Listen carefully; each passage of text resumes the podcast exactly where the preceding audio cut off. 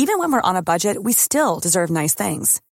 Quince is a place to scoop up stunning high-end goods for 50 to 80% less than similar brands.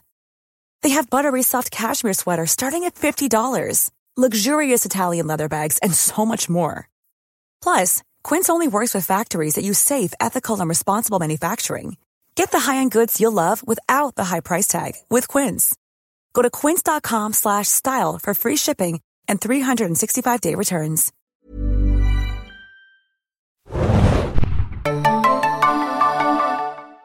Herzlich willkommen, liebe Serienjunkies, zu einer neuen Ausgabe des Serienjunkies Podcast. Mein Name ist Hanna und wir sind heute wieder einmal im Abstandstudio. Und zwar habe ich wieder einen ganz lieben Gast. Wer ist denn da? Hallo, hier ist Adam. Moin, moin, Adam.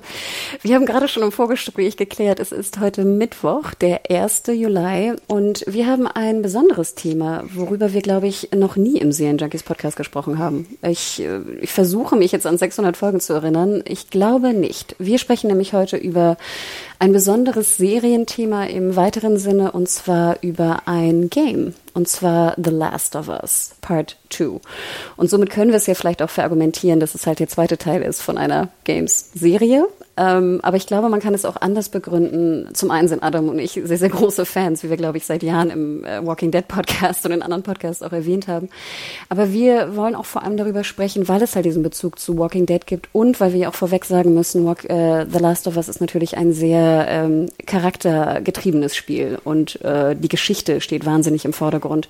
Und jetzt, natürlich ist es technisch auch ganz brillant, aber die Technik ist jetzt, glaube ich, nicht das Thema, worüber wir besonders sprechen wollen oder auch die, das das Internet draußen spricht. Denn Adam, wir müssen ganz ehrlich sagen, The Last of Us Part 2 kam am 19. Juni als PlayStation Exclusive raus in die Läden und ich muss ganz ehrlich sagen, das war, da war ganz schön viel los. Also erst kamen die Kritiker raus, äh, waren ziemlich beeindruckt, dann kamen die Gamer raus und äh, ich glaube, ich habe selten auf Metacritic einen solchen, eine solche Differenz gesehen zwischen Kritiker auf irgendwie 95 Prozent, User auf 38. Adam, äh, kurze Frage vorweg. Last of Us, wie ist so deine Vergangenheit damit? Ja, ähm, ich habe das erste Spiel damals auf der PlayStation 3 gespielt, so kurz nach dem Release, glaube ich. Also nicht ganz zum allerersten Hype, sondern ein paar Monate später äh, irgendwann mal äh, durchgespielt auch, war beeindruckt und dann habe ich es äh, jetzt in der Pandemie tatsächlich in der Remastered-Version nochmal neu angefangen. Äh, aber dann kam mir schon tatsächlich äh, der zweite Teil äh, über den Weg gelaufen und dann habe ich den äh, gespielt. Äh, zu deiner Einleitung möchte ich natürlich noch sagen und ergänzen, ähm, The Last of Us ist jetzt auch Serienthema, weil es bald die HBO-Serie geben wird von Greg Mason, dem äh, Chernobyl-Schöpfer. Also haben wir da auch schon mal ganz viele Gründe äh, darüber zu sprechen sprechen und natürlich auch, es gibt, glaube ich, außerhalb von Film und Serien kein einzelnes Werk, was wir so oft irgendwo im Podcast tatsächlich erwähnt haben, diese Last of Us. Äh, also wenn nicht das, wann, wann was dann? Ähm, ja, halt, genau. Halt, Adam, Adam, Adam, halt, wie viele, wie viele äh, Last of Us ähm, Comic-Bilder oder, oder ähm, gemalte Bilder hast du bei dir in der Wohnung hängen? Das wollte ich gerade nicht sagen als nächstes. äh, ja, ich bin auch auf so einen kleinen äh, Fantrip dazu. Also im Moment habe ich, glaube ich, in meiner Hand oder an meiner Wand erst ein oder zwei Bilder, aber ich habe schon drei bis vier weitere beauftragt, jetzt auch zu dem neuen Teil. Ähm, da kommen bald äh, noch einige in meine Sammlung rein. Ich habe nämlich auch eins. Also hier äh, im Wohnzimmer hängen nur zwei sozusagen gemalte äh, Werke, äh, nicht von mir, Gott sei Dank. Und äh, davon ist eins von The Last of Us. Also auch große, große Liebe bei mir. Aber erzähl weiter, sorry, ich habe dich unterbrochen. Äh, nee, und dann äh, durchgespielt, ja. Ähm, äh, relativ schnell. Ähm, ich habe ja glücklicherweise den Review-Code bei uns in der Redaktion bekommen. Vielen Dank da deswegen nochmal. Das war vielleicht ein kleiner Kampf, aber auch gutes Timing, weil Hanna äh, selbst über das Wochenende weg war und ich dann Urlaub hatte und dann äh, tatsächlich meine Urlaubsgestaltung in der Pandemie damit ein bisschen äh, aufbessern konnte. Und äh, ich habe es auch nicht bereut, dass ich es gespielt habe. So viel vielleicht schon mal vorweg. Und natürlich könnt ihr auch äh, meine Review im Anschluss an den Podcast oder vielleicht davor, je nachdem, wie ihr Lust habt, äh, gerne bei serienjunkies.de nachlesen. Und du, Hanna, was ist so deine Verbindung zum Spiel? Genau, ich habe auch ähm, natürlich PlayStation 3. Ich habe, glaube ich, wenn ich mich recht erinnere, ich rede jetzt nicht mehr ganz zusammen, aber ich meine ja, dass ich auch immer Last of Us natürlich spielen wollte, weil ich dachte, okay, ich, ich, es wird mir bestimmt gefallen, ich will es spielen. Und ich ja immer dachte, okay, ich kann halt Horror und Zombie überhaupt nicht. Also äh, muss ich vielleicht The Walking Dead gucken, um mich daran zu gewöhnen und dann kann ich auch Last of Us spielen. Ich glaube, das war so meine komische Denktheorie. Und es hat auch funktioniert. Also ich habe damals auch den, den Teil dann auf der PS3 gespielt und war auch komplett hin und weg. Und das ist auch ganz witzig. Ich habe nämlich dann ähnlich wie du, bevor das Spiel rauskam, nochmal die Remastered-Version gespielt. Und ich erinnerte mich dann auch so an meine Spielmomente von vor sieben Jahren. Und ich erinnerte mich auch an meine Gefühle, die ich hatte damals. Also ganz, ganz komisch, ganz komisches Gefühl war das gewesen. Und natürlich, also es gibt, glaube ich, kaum ein Spiel, was mich gedanklich so lange fasziniert hat und gehalten hat wie The Last of Us äh, Part One damals. Und ich muss ganz ehrlich sagen, du hast es schon erwähnt, ich habe jetzt eine, ein Wochenende sozusagen später erst spielen können, dann aber vier Tage ungefähr komplett. Ähm, ich denke, glaube ich, seit Freitag über dieses Spiel nach. Und ich denke über bestimmte Szenen nach, ich denke über bestimmte Gefühle nach, die ich hatte, ich denke über, über alles Mögliche nach. Also es gibt, es gibt, glaube ich, kein Werk, jetzt, also in der, in der Popkultur äh, der letzten Monate, was mich so stark fesselt und bewegt und nachdenken lässt. Und ich glaube, das ist vielleicht auch, weil es dir ja auch ähnlich geht, vielleicht auch Grund genug, diesen Podcast zu machen. Wir wollen vorweg, wie gesagt, sagen, wir sind keine Gamer, ne? Wir sind, wir sind Serienpieps. Und wir werden auch ähm, eine Einleitung haben jetzt äh, am Anfang über das Spiel, spoilerfrei, soweit es geht, also sozusagen nur die ersten zwei, drei Spielstunden, keine großen Plot-Details erzählen und ähnliches. Und dann wird es natürlich relativ schnell in den Spoiler-Teil gehen. Denn ich denke, die meisten, die da draußen sind und Interesse an dem Spiel haben, ne, es wurde ja auch schon mehrere Millionen Mal verkauft, äh, ratzi ne? Ich habe auch gele gelesen, es hat sich schneller verkauft als jeder in Spidey. Hast du auch gelesen?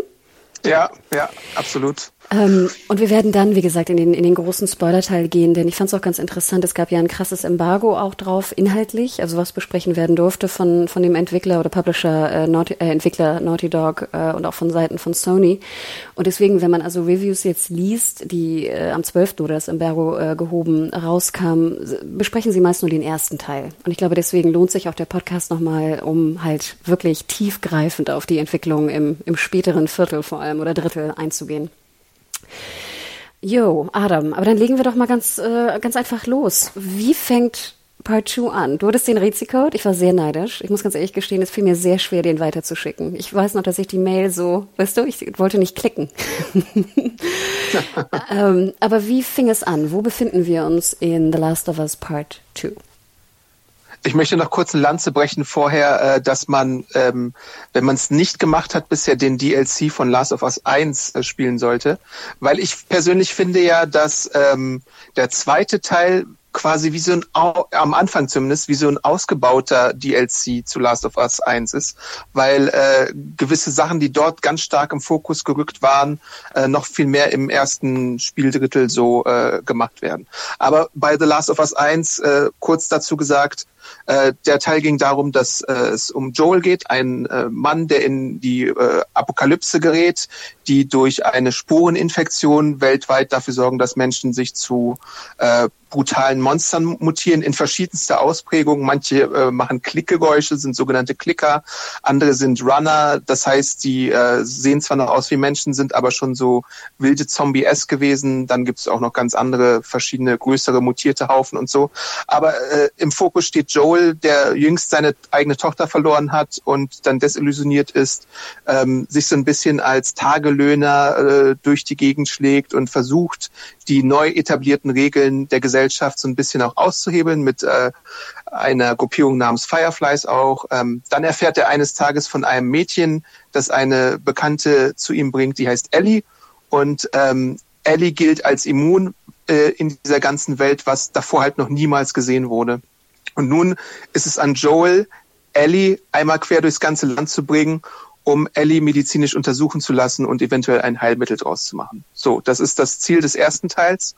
Und äh, der zweite Teil greift dann äh, dort auf äh, und äh, erklärt, was mit Ellie passiert ist in der Zwischenzeit, äh, was mit Joel passiert ist. Ähm, man kann sagen, dass ein bisschen Zeit vergangen ist äh, und dass die beiden jetzt zusammen in einem Ort namens Jackson leben ähm, und dort relativ viel Normalität eingekehrt ist. Und dann gibt's eine Sache, die Joel gemacht hat, da musst du, Hannah, mir gleich sagen, ob ich das explizit nochmal erwähnen soll oder nicht äh, in diesem frühen Teil, äh, die halt das Verhältnis zwischen den beiden so ein bisschen äh, kaputt macht. Du hast recht. Ich, ich habe gar daran gedacht, dass wir vielleicht nochmal die Geschichte von Teil 1 erzählen sollten. Aber ja, also ich denke, wir spoilern jetzt komplett Teil 1. Lohnt sich trotzdem, auch diejenigen Hörer da draußen, die es noch nicht gespielt haben, wirklich mal. Ähm, obwohl halt, Moment, vielleicht gibt es auch welche, die es nicht gehört haben.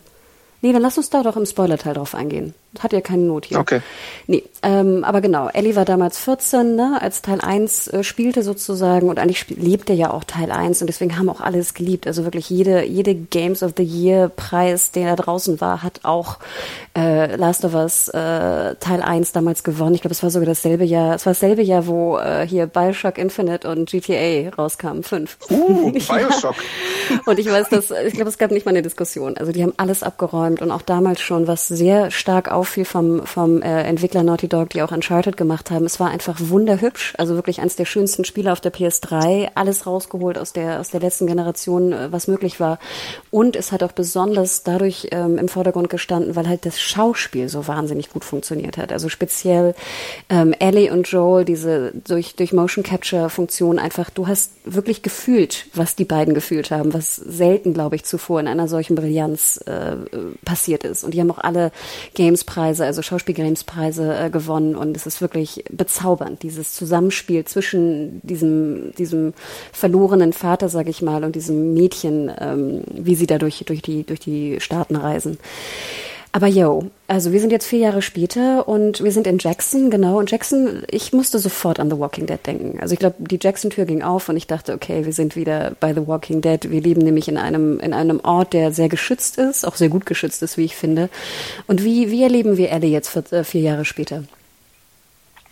Ja, Ellie versucht so ein bisschen ihre Normalität zu leben, versucht äh, sich auch so ein bisschen in die Gesellschaft einzubringen. Sie ist Teil von den Patrouillen, die es da in Jackson gibt. Äh, sie hat ihre jugendlichen Freunde, darunter äh, Jesse und ähm, Dina zum Beispiel.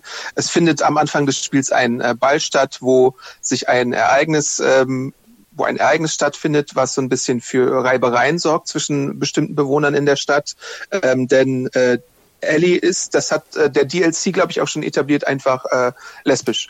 Und ähm, Dina hatte sich jüngst von Jesse getrennt und deswegen versucht jetzt ähm, Ellie ein bisschen an Dina heranzumachen. Und das gelingt auch schon ganz gut, wie man da sieht. Und ähm, ja, und dann gibt es aber so einen routinemäßigen Auftrag, wo Dina und ähm, Ellie einfach mal dran sind, rauszureiten und so ein paar, äh, ich wollte gerade Walker sagen, aber sagen wir einfach mal Infizierte zu clearen.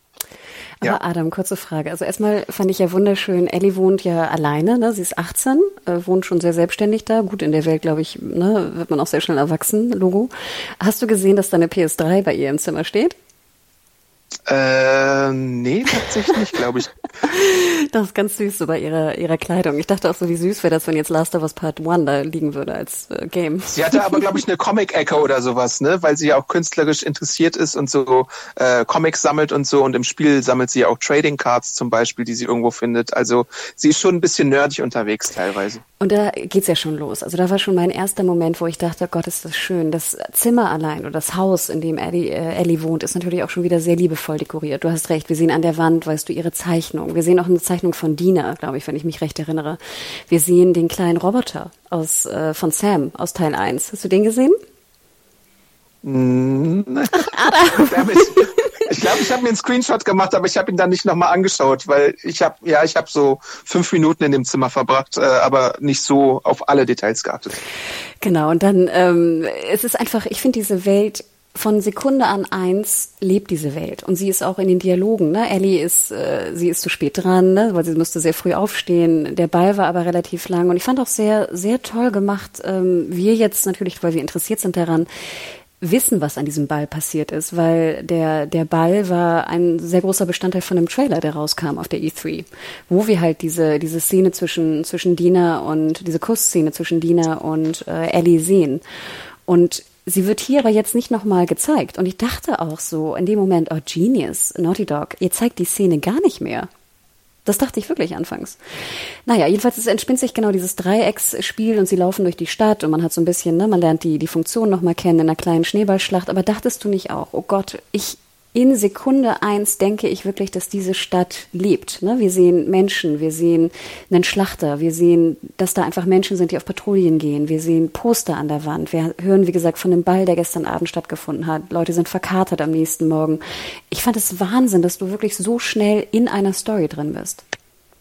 Ja, absolut. Ähm, und ich glaube auch, es ist so ein bisschen ein ähm, Angeben von Naughty Dog, dass man zeigen kann, wie äh, bevölkert diese Stadt jetzt sein kann. Weil wenn du davor Remastered gespielt hast, dann bist du natürlich näher dran an der an dem Ausbruch der Pandemie, Apokalypse, wie auch immer du es nennen möchtest. Und da ist die Stadt auch relativ leer. Da hast du meistens dann so drei, vier Leute. Aber hier in Jackson hast du halt wirklich große Menschengruppierungen, teilweise äh, Hunde, die du streicheln kannst, was mich natürlich erfreut. Aber halt auch diese einzelnen Stationen, wo die Leute ihren Berufen nachgehen, die Kinder äh, äh, in der Schneeballschlacht, wo du auch ein bisschen die Zielfunktion des Spiels äh, lernen kannst und überhaupt erstmal so einen kleinen gamifizierten Wettbewerb bekommst, was ich auch ganz nett finde. Und natürlich hast du auch die Exposition, während äh, Ellie und Dina da so durch die Stadt reiten und äh, du erfährst halt schon so spielerisch ein bisschen, was jetzt eigentlich Sache ist. Und du erfährst auch, Adam, und das finde ich ja auch so spannend, gerade im Vergleich zu, zu The Walking Dead, zur Serie, einfach Teenager sein in dieser Welt. Ich habe mich ja immer gefragt, es kann doch nicht wahr sein. Ich, ich bin super interessiert daran, wie Teenager leben in dieser Welt. Also Teenage, Coming of Age ist ja sowieso, ich, ich mag es wahnsinnig gerne. Und ich dachte mir, oh Gott, Coming of Age in der Apokalypse, in dieser Welt, in dieser furchtbaren Welt, muss doch wahnsinnig spannend sein. Und ich habe es nie so ganz verstanden, warum bei Walking Dead die Teenager alle immer nur genervt haben und irgendwie keine richtigen Plot bekommen haben. Und hier hast du wirklich mal, ich meine, Liebe und, und Teenager sein und verwirrt sein mit sich selber, mit äh, seinen Gefühlen, seinem Körper, was auch immer da alles auf einen einbricht in der Pubertät. Das ist ja genau das Gleiche in der, in der Apokalypse, aber noch so viel krasser, weil halt die Welt drumherum zerbrochen ist. Und ich fand es hier auch genius, dass wir diese, diese Zerrissenheit zwischen Ellie an, oh Gott, ich habe eigentlich was, ich fühle was für, für eine Frau, ähm, ich bin aber eigentlich mit dem Ex-Freund befreundet, ne, Jessie, die sind eigentlich gerade nach gerade frisch getrennt, aber sie hat mich geküsst, was soll ich fühlen? Ich meine, erinnerst du dich noch daran, als Teenager das erste Mal geküsst worden zu sein, weißt du, am nächsten Morgen, wie verwirrt man war, was man da denken soll, was man machen soll, weißt du, dann triffst du die Person und denkst so, oh shit, reden wir jetzt drüber oder nicht? Das war brillant gemacht. Ja, und bei Walking Dead ist es halt so, äh, sorry, dass wir ein bisschen drauf rumreiten, aber so ist es halt, äh, in der TV-Version zumindest, äh, scheinen die Autoren überhaupt kein großes Interesse an Teenagern zu haben. Also ich meine, Karl natürlich, aber Karl war halt dann auch irgendwie hauptsächlich Soldat und irgendwie äh, in den Kampf verwickelt und äh, eine Figur wie, äh, was weiß ich, wen gab's da noch? Ähm, Ines zum Beispiel, die fanden wir zwar interessant mit ihrer JSS-Sache, aber die hatte auch Traumata eher und äh, irgendwie einen Knall weg bis auf den Zeitsprung oder so. Und andere Teenager waren dann relativ uninteressant, haben irgendwie, weiß nicht, ganz wenig Screentime bekommen und haben auch irgendwie nur abgehangen. Und hier in äh, The Last of Us siehst du halt, ähm, dass da ein gewisser Versuch zumindest äh, zur Normalität zurückzukehren, weil es eben auch einen sicheren Ort gibt, äh, stattfindet. Und äh, du hast einfach das Gefühl, dass hier viel mehr Leben in der ganzen Sache drin steckt und du einfach direkt interessiert bist an äh, dem, was sich da abspielt und dass man eben trotz dieser Klicker und Pilz und Sporenmonster äh, immer noch ähm, auch ganz andere alltägliche Probleme hat. Ja, aber Adam, der Mensch bleibt ja Mensch, weißt du? Es gibt ja, also das fand ich auch so schade hier zum Beispiel, du hattest ja auch so Gerüchteküche, weißt du? Dann merkst du ja auch, dass Ellie kann ja auch so ein paar, ich weiß nicht, ob du es gemacht hast, so ein paar Leute aus Jackson be belauschen und die reden dann auch und lästern ein bisschen über sie von dem letzten Abend beim Ball. Und das sind ja einfach so Sachen, das sind so Kleinigkeiten, aber du merkst dann einfach, wie viel Leben in dieser Stadt äh, herrscht. Und das selbst in der Apokalypse, wie du sagst, weißt du, das ist, was da draußen alles los ist. Sobald du Menschen ja an einem relativ safen Platz dann wieder zusammenbringst, sind das ja wieder Menschen mit den üblichen, weißt du, Gewohnheiten und Tätigkeiten genau wie Lästern. Ja, ne? Und das, ach, es ist genius. Hat mich echt, hat mich, hat mir wahnsinnig viel Spaß gemacht, da Jackson zu erkunden. Ich dachte auch kurzzeitig so, Gott, eigentlich habe ich gar keinen Bock auf Action. Ich würde lieber hier irgendwie The Sims Jackson spielen. Ja. und gucken, mit wem, weißt du, mit wem ich äh, mich verliebe und welche Geschichte ich jetzt spiele. Aber wir sehen dann ja, genau, ähm, also Ellie und Dina reiten dann davon. Äh, reitet sie da schon auf Schimmer? Bestimmt, oder? Ich glaube ja. Das ist ja ihr Pferd. Und wir sehen da natürlich auch schon die Flexerei, du hast, haben wir es, glaube ich, genannt, ne, von Naughty Dog, weil der Schnee ja. sieht ja auch Wahnsinn aus. Ne? Also du kommst dann raus, du siehst die Berge in der Entfernung, ne? Selbst die, die entferntesten Berge sind noch kristallklar. Schnee, ne? Wahnsinn, das Licht im Schnee, ne? Und dann auch wieder das, das fand ich sowieso im ganzen Spiel ein, ein fantastischer Move. Dass du hast eine Cutscene und die Cutscene geht dann ohne Ladezeit in das, in das Gameplay rein. Ne? Ja, die Kamera das ist so ein bisschen äh, God of War-esque, äh, was es ja auch so ein bisschen mit etabliert hatte. Da war es ja dieser, dieser One-Shot, sogar dieser Fake-One-Shot, der sich über das ganze Spiel so äh, quasi verteilt hatte. Aber es stimmt schon, dieser flüssige Übergang von Cutscene zu Game, wobei ich manchmal auch ein bisschen überfordert war damit, weil ich nicht wusste, kommt jetzt vielleicht eine Quick, Quicktime-Event oder sowas, wo ich mal äh, was machen muss oder nicht, weil ich davor noch Mortal Kombat den Story-Modus gespielt habe und da war es ja genauso. ähm, da war ich immer allzeit bereit, irgendwie Buttonfutter zu verteilen. Ja, hier fand ich, merkte, genau, man merkt es nur so, wenn die Kamera noch so ein Stück äh, zurückzieht, ne? Dann merkte man so, okay, ja. shit, jetzt beginnt ähm, ne, Gameplay-Mode, weil sonst die, in den Cutscenes ist die Kamera dichter dran meist, ne? Aber es war wirklich wunderschön. Und die Awkwardness natürlich zwischen den beiden geht weiter, ne? Und ähm, ja, wir sehen dann sie auf der Mission. Aber wir wollen jetzt ja auch nicht die ganze Geschichte nacherzählen. Ich glaube, dann hätten wir jetzt ja auch wieder was, äh, was ich habe 30 Stunden gebraucht. Wie lange hast du gebraucht? Ja, so 28 ungefähr. Denn ich möchte eigentlich zu einem, zu einem anderen Punkt kommen. Wir, ähm, ich weiß gar nicht mehr genau wie der, aber lass uns doch einmal noch mal kurz bei der Technik bleiben. Genau. Wir haben erwähnt, also Schneewahnsinn, Cutscenes wahnsinnig, auch wieder hier natürlich die Sprachausgabe, ne, ist fantastisch. Ich möchte noch auf einen Punkt eingehen. Ähm, die, die Gesichter, die Gestiken der Gesichter, finde ich, sind so wahnsinnig echt, wie ich es noch nie in einem Game gesehen habe. Und ich habe mal ein bisschen nachgelesen auch dazu, dass sie natürlich Motion Capture äh, benutzt haben, klar, aber dass sie jetzt auch in der Lage sind, wirklich alles zu vermotion capturen in deinen Muskeln im Gesicht. Ich weiß nicht, ob du dir auch eine Ist es Motion Capture oder ist es Performance Capture? Weil ich glaube, da ist ja ein Unterschied, ne? Also das Performance Capture ist ja so äh, Avengers und und äh, Planet der Affen und sowas, dass du tatsächlich überall ganz viele klein, auch im Gesicht ganz viele kleinste Punkte hast, die dann da abgetastet Ach, werden. Das ist Performance Capture, bist du sicher? Ich glaube schon. Oh Gott, jetzt schwimmen wir schon als Nicht-Gamer. Also sorry. ich, ich werde einfach mal jetzt äh, drüber hinwegwischen und sagen, also wie auch immer die Technik jetzt genau heißt, ähm, jeder einzelne, jede einzelne Bewegung in deinem Gesicht wird sozusagen vermessen und äh, Computer, also wird übertragen aufs Game, sodass du sozusagen von den Schauspielern jegliche Art der Gesichtsmuskulatur sehen kannst. Was natürlich in, im Endeffekt dazu führt, dass die Gefühle, die wir natürlich automatisch übertragen im Gesicht, sehr viel sehr viel deutlicher werden. Und ein schönes Beispiel ist natürlich dann auch äh, eine, eine Kussszene, die wir auch im Trailer gesehen haben, weil auf einmal halt ein Kuss auch wahnsinnig echt wirkt, weil äh, nicht, dass, nicht, dass ich jetzt wirklich so extrem da mal drauf geachtet habe, aber wenn du jetzt mal hier drauf achtest, merkst du erstmal, wie Lippen sich wirklich bewegen oder wie zum Beispiel Augenbrauen sich bewegen ne? und wie viel Muskeln da wirklich drin sind. Und das machen wir natürlich alle im Gesicht, aber relativ unbewusst. Und sonst denkst du ja immer, gut, du küsst dich irgendwie, ne, Mund auf oder ne, was auch immer. Aber hier merktest du erstmal so, nein, da geht so viel mehr, was auch mit deiner Wange passiert, was mit deinem Kinn passiert, also wie viel Bewegungen da wirklich drin sind. Und da gibt's auch ein sehr schönes Video äh, bei YouTube, wo die Dina-Schauspielerin und die äh, und er die Schauspielerin ähm, Ashley Johnson und ich habe auch ihren Namen hier äh, notiert, die wir ja auch aus Westworld kennen, ne? Shannon Woodward, sehr sympathisch beide übrigens, wie die erzählt haben, dass natürlich jetzt zum einen sich immer diese Kamera-Headsets verhakt haben, ne? während sie diese diese Engtanz-Szenen gedreht haben, was sehr sehr komisch war, ne? weil sie müssen mussten dann halt dicht aneinander, aber natürlich ne, sind dann diese Kameras und beide erzählten und ich dachte mir auch so Gott, wie awkward muss das bitte gewesen sein. Die mussten mussten dann ta also einen Tag lang nur gefilmt werden sozusagen und vermessen werden, wie sie mit sich selber, also wie es wäre, wenn sie sich, wenn sie jemanden küssen. Also stell dir vor, du schließt deine Augen und tust, als ob du jemanden küsst und dabei wirst du halt gefilmt. Aber sind die da zu zweit oder alleine? Also in diesem Moment alleine, weil wie gesagt durch die Motion Capture Kameras, oh die ja vor dir sind, genau, kannst du ja nicht, ja. du kannst nicht jemand küssen. Also was sie gemacht haben, ist, dass sie beide einzeln sozusagen dann auch gefilmt wurden, wie sie wie sie sozusagen so tun, als ob sie jemanden küssen. Und ich dachte Oh mir, ja, ich dachte auch so, Gott, wie awkward muss das sein, ne? Also auch mit, mit Mund auf, weißt du, ich weiß nicht, ich glaube, Zunge siehst du nicht im Game, Gott sei Dank. Aber das ist wirklich super faszinierend. Und das ist also, wer, wer wirklich mal einen, einen Kuss sehen möchte, der in einem Spiel so echt aussieht wie, glaube ich, das Maximum an Echtheit, was man übertragen kann, dann guckt euch mal den E3 äh, Last of Us Part 2 äh, Trailer nochmal an, weil das ist wirklich faszinierend da auch auf die, ich, ich, wie gesagt, ich fand am interessantesten die Augenbrauen, was, was damit passiert.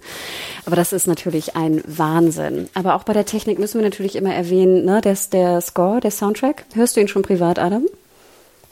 Äh, ja, schon die ganze Zeit. Genau, denn es ist wieder der, der gute alte Gustavo Santaolalla. Ich hoffe, ich spreche ihn richtig aus. Ich äh, weiß es nicht genau. Plus noch ein anderer Dude, der, glaube ich, eher so die Actionsequenzen ne, gemacht hat. Santaolalla ist ja eher so der, ne, der Gitarrenvirtuose, der ja auch viele Filmscores Ja. äh, gebracht hat. Wir sehen aber auch natürlich, also vorweg, ne, die Technik ist Wahnsinn. Und das kann man auch vorweg sagen. Ich habe nicht eine Kritik gelesen, selbst die negativen Kritiken, die irgendwas an der Technik zu bemängeln haben. Also ich glaube, jeder, der größte Kritiker des Games kann einfach sagen, das Spiel ist technisch brillant und das absolute Maximum, was auf der auf der PlayStation 4 noch irgendwie rausgezogen wurde. Also ne, das letzte in der in der in der Konsolengeneration. Ich meine, das Ding ist sieben Jahre alt, ne? Und trotzdem, was die da Ja. rausgeholt haben, ist der absolute Wahnsinn. Dazu aber eine kleine Anekdote von mir. Ähm, ich habe es einmal tatsächlich geschafft, in einer Kampfszene äh, mich in eine Wand reinzuklippen. Und äh, dann bin ich halt gestorben, weil mich die Leute, äh, die mich angegriffen haben, erschießen konnten. Und ich bin halt nicht mehr rausgekommen. Und dann musste ich, äh, konnte ich nicht meinen Quicksave laden, sondern ich musste vom ganzen Encounter nochmal laden, weil ich sonst irgendwie da festgesteckt hätte, weil ich nirgendwo rein, raus oder runter hätte klettern können. Aber ich glaube, das habe ich irgendwie selber verschuldet, weil ich da irgendwas äh, Falsches angestellt habe oder irgendwas ausgereizt habe, was ich nicht hätte ausreizen sollen. Wild. Ich hatte einmal, da bin ich, steige ich aus dem Wasser und ich hatte irgendwie Pause gedrückt, weil ich irgendwie was zu trinken geholt habe oder irgendwas. Und ich gehe wieder rein und auf einmal sehe ich wie so einen halben Bluescreen und mein Charakter fliegt so in der Luft. Aber es ging nur so eine Ja, Sekunde ja, ja. und dann war es wieder weg. Und das war das Einzige, was ich hatte. Ich muss aber dazu sagen, wie gesagt, erste Generation PlayStation, ähm, physisch, also du hast so, es sind zwei CDs übrigens, du brauchst, glaube ich, 90 Gigabyte irgendwie Festplattenspeicher und du musst eine Play-CD ein, äh, einlegen beim äh, Spielen. Was natürlich aber bedeutet, dass das äh, Diskettenlaufwerk die ganze Zeit rührt und es ist so laut gewesen, dass wir nicht zu zweit Ach, spielen deswegen war es bei mir leise. Ähm, ja, natürlich. ich hatte ja die andere Perspektive, denn ich hatte ja den Code und äh, 94 Gigabyte Download am Anfang. ähm, das war auch eine coole Erfahrung. Ähm, und ich, ich habe mich halt die ganze Zeit gefragt, warum ist eure Playstation so laut? Weil meine war dann halt äh, kaum hörbar, weil da auch nichts gerattert hat im Disklaufwerk. Ja, Aber ich- natürlich, ist logisch. Ja, aber ich dachte, dann, dann macht es doch so, dass ich die 94 Gig runterziehe. Also wenn du sie runterziehen kannst, hätte ich sie auch runterziehen können. Warum brauchen die physischen Player noch eine Game-CD drin? Ja, gute Weißt Frage. du? Also Weiß sorry, nicht. sind wir glaube ich auch keine Techniker, aber deswegen hat die die die das es war wie gesagt so dermaßen laut, dass du nicht zu zweit spielen konntest. Einer musste eigentlich einen Kopfhörer aufhaben, um dieses Ge Gerühre da ähm, zu übertönen. Aber wie gesagt, erste Generation nach sieben Jahren, glaube ich, auch verständlich. Ich hatte nur die ganze Zeit Angst bei der bei der Hitze, dass es irgendwie ab abrauscht. Aber ich glaube, einen Punkt müssen wir noch erwähnen und zwar das Gras, Adam und die Fahne. Wie schön bitte hat Naughty Dog Gras ich habe wirklich, ich habe minutenlang nur auf Gras im Wind gestarrt und nachher trockenes Gras. Ging es dir ähnlich oder ging das relativ schnell an dir vorbei?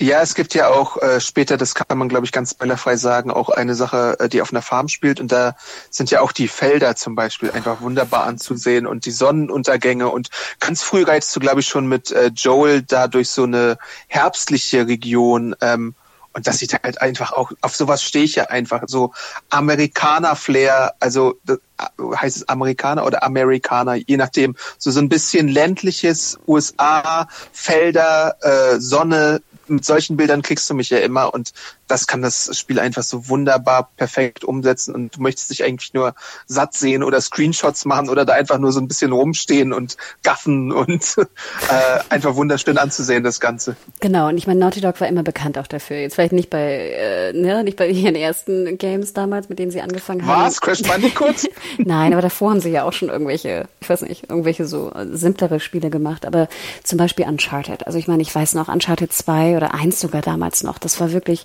du bist stehen geblieben und hast einfach in die Landschaft geguckt, weil es so unfassbar gut aussah. Ne? Das, also da war, das waren sie wirklich immer schon bekannt für.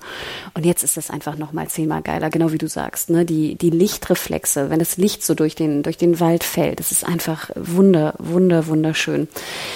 Aber Adam, wir müssen jetzt noch mal kurz kommen. Das ist nämlich auch in den ersten zwei Stunden. Wir erfahren dann relativ schnell von einer anderen Gruppe. Und zwar ähm, sind da zwei Personen, die scheinbar auch irgendwie eine persönliche Beziehung haben, ein Mann und eine Frau. Und wir spielen dann relativ schnell eine Frau, die sich da durch, den Schnee kämpft und scheinbar unsere Gruppe in Jackson ausspionieren will. Warst du da schon ja, ein bisschen ich war ein bisschen verwirrt? überrascht. Ja. Ich war überrascht und verwirrt von dieser ganzen Angelegenheit, weil ich das irgendwie überhaupt nicht auf dem Schirm hatte. Ich hatte auch vorher glücklicherweise sämtliche Leaks gemieden ähm, und äh, bin relativ unvoreingenommen ans Spiel rangegangen. Äh, aber dann so nach wirklich so ein, zwei Stunden hatte ich dann schon äh, eine andere Figur außer Ellie am, am Controller dran. Und äh, man merkte auch, dass sie sich ein bisschen anders steuerte, dass sie ein bisschen, sie ist ein bisschen muskulöser auf jeden Fall. äh, sie ähm, in den Oberarm zumindest. ähm, ähm, ja, und da, mit der stapfst du durchs, äh, durch den Schnee und du entdeckst halt irgendwann, äh, sie heißt Abby selber und äh, äh, die Figur Owen, die sie begleitet, zeigt dir dann irgendwann, äh, wir haben Jackson gefunden. Und da dachte ich mir schon, fuck, was ist jetzt mit Jackson los? Wird es irgendwie eine große Infiltrierung geben? Haben wir es hier jetzt mit so einem Alexandria versus äh, Sanctuary-Konflikt zu tun? Oder was ist da los? ähm, ja, aber nee, es kommt ein bisschen anders, aber ich glaube, da gehen wir erst im Spoiler-Teil zu äh, konkreter ein dann. Genau, dann habe ich hier noch zwei Punkte, die wir erwähnen wollen. Es hat sich auch ein bisschen was in der Steuerung geändert. Du hast es schon erwähnt. Also Abby zu spielen war schon so ein bisschen ne, kräftiger. Man merkte, dass da einfach mehr Gewicht, glaube ich, oder Masse irgendwie äh, geliefert wurde. Ja. Ich fand aber sonst war von der von der Steuerung her war es wie im ersten Teil. Nur, dass wir jetzt ja auch zwei, drei Fähigkeiten dazugelernt haben, die wir vorher nicht konnten. Jo, Wir können nämlich auf einmal kriechen und wir können Ja. springen. Und wir haben auch, was mir sehr viel Spaß gemacht hat, ich glaube, das hatten wir im ersten Teil nicht, äh, so Seile und Kabel. Habe ich das hat dir Spaß gemacht. total. Es gab eine Stelle, ohne Spoiler, da musste man ein Kabel irgendwo äh, rauswerfen und sich dranhängeln.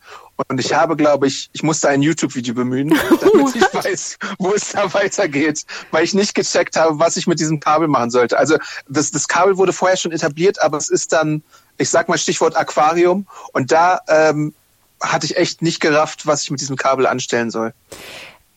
ich liebte alle Kabel. Also ich liebte vor allem, wenn ich irgendwo sehe, da ist irgendwo Loot und ich komme da nicht direkt rein. Ich muss mit dem Kabel arbeiten, um da reinzukommen. Und ich muss vorher vielleicht irgendwas zerstören, um dann das Kabel dahin werfen zu können. Ich habe es geliebt, Adam. Neben Safes und Kabel waren das, glaube ich, mit meine liebsten, meine liebsten Ach du alter. Safe-Knacker.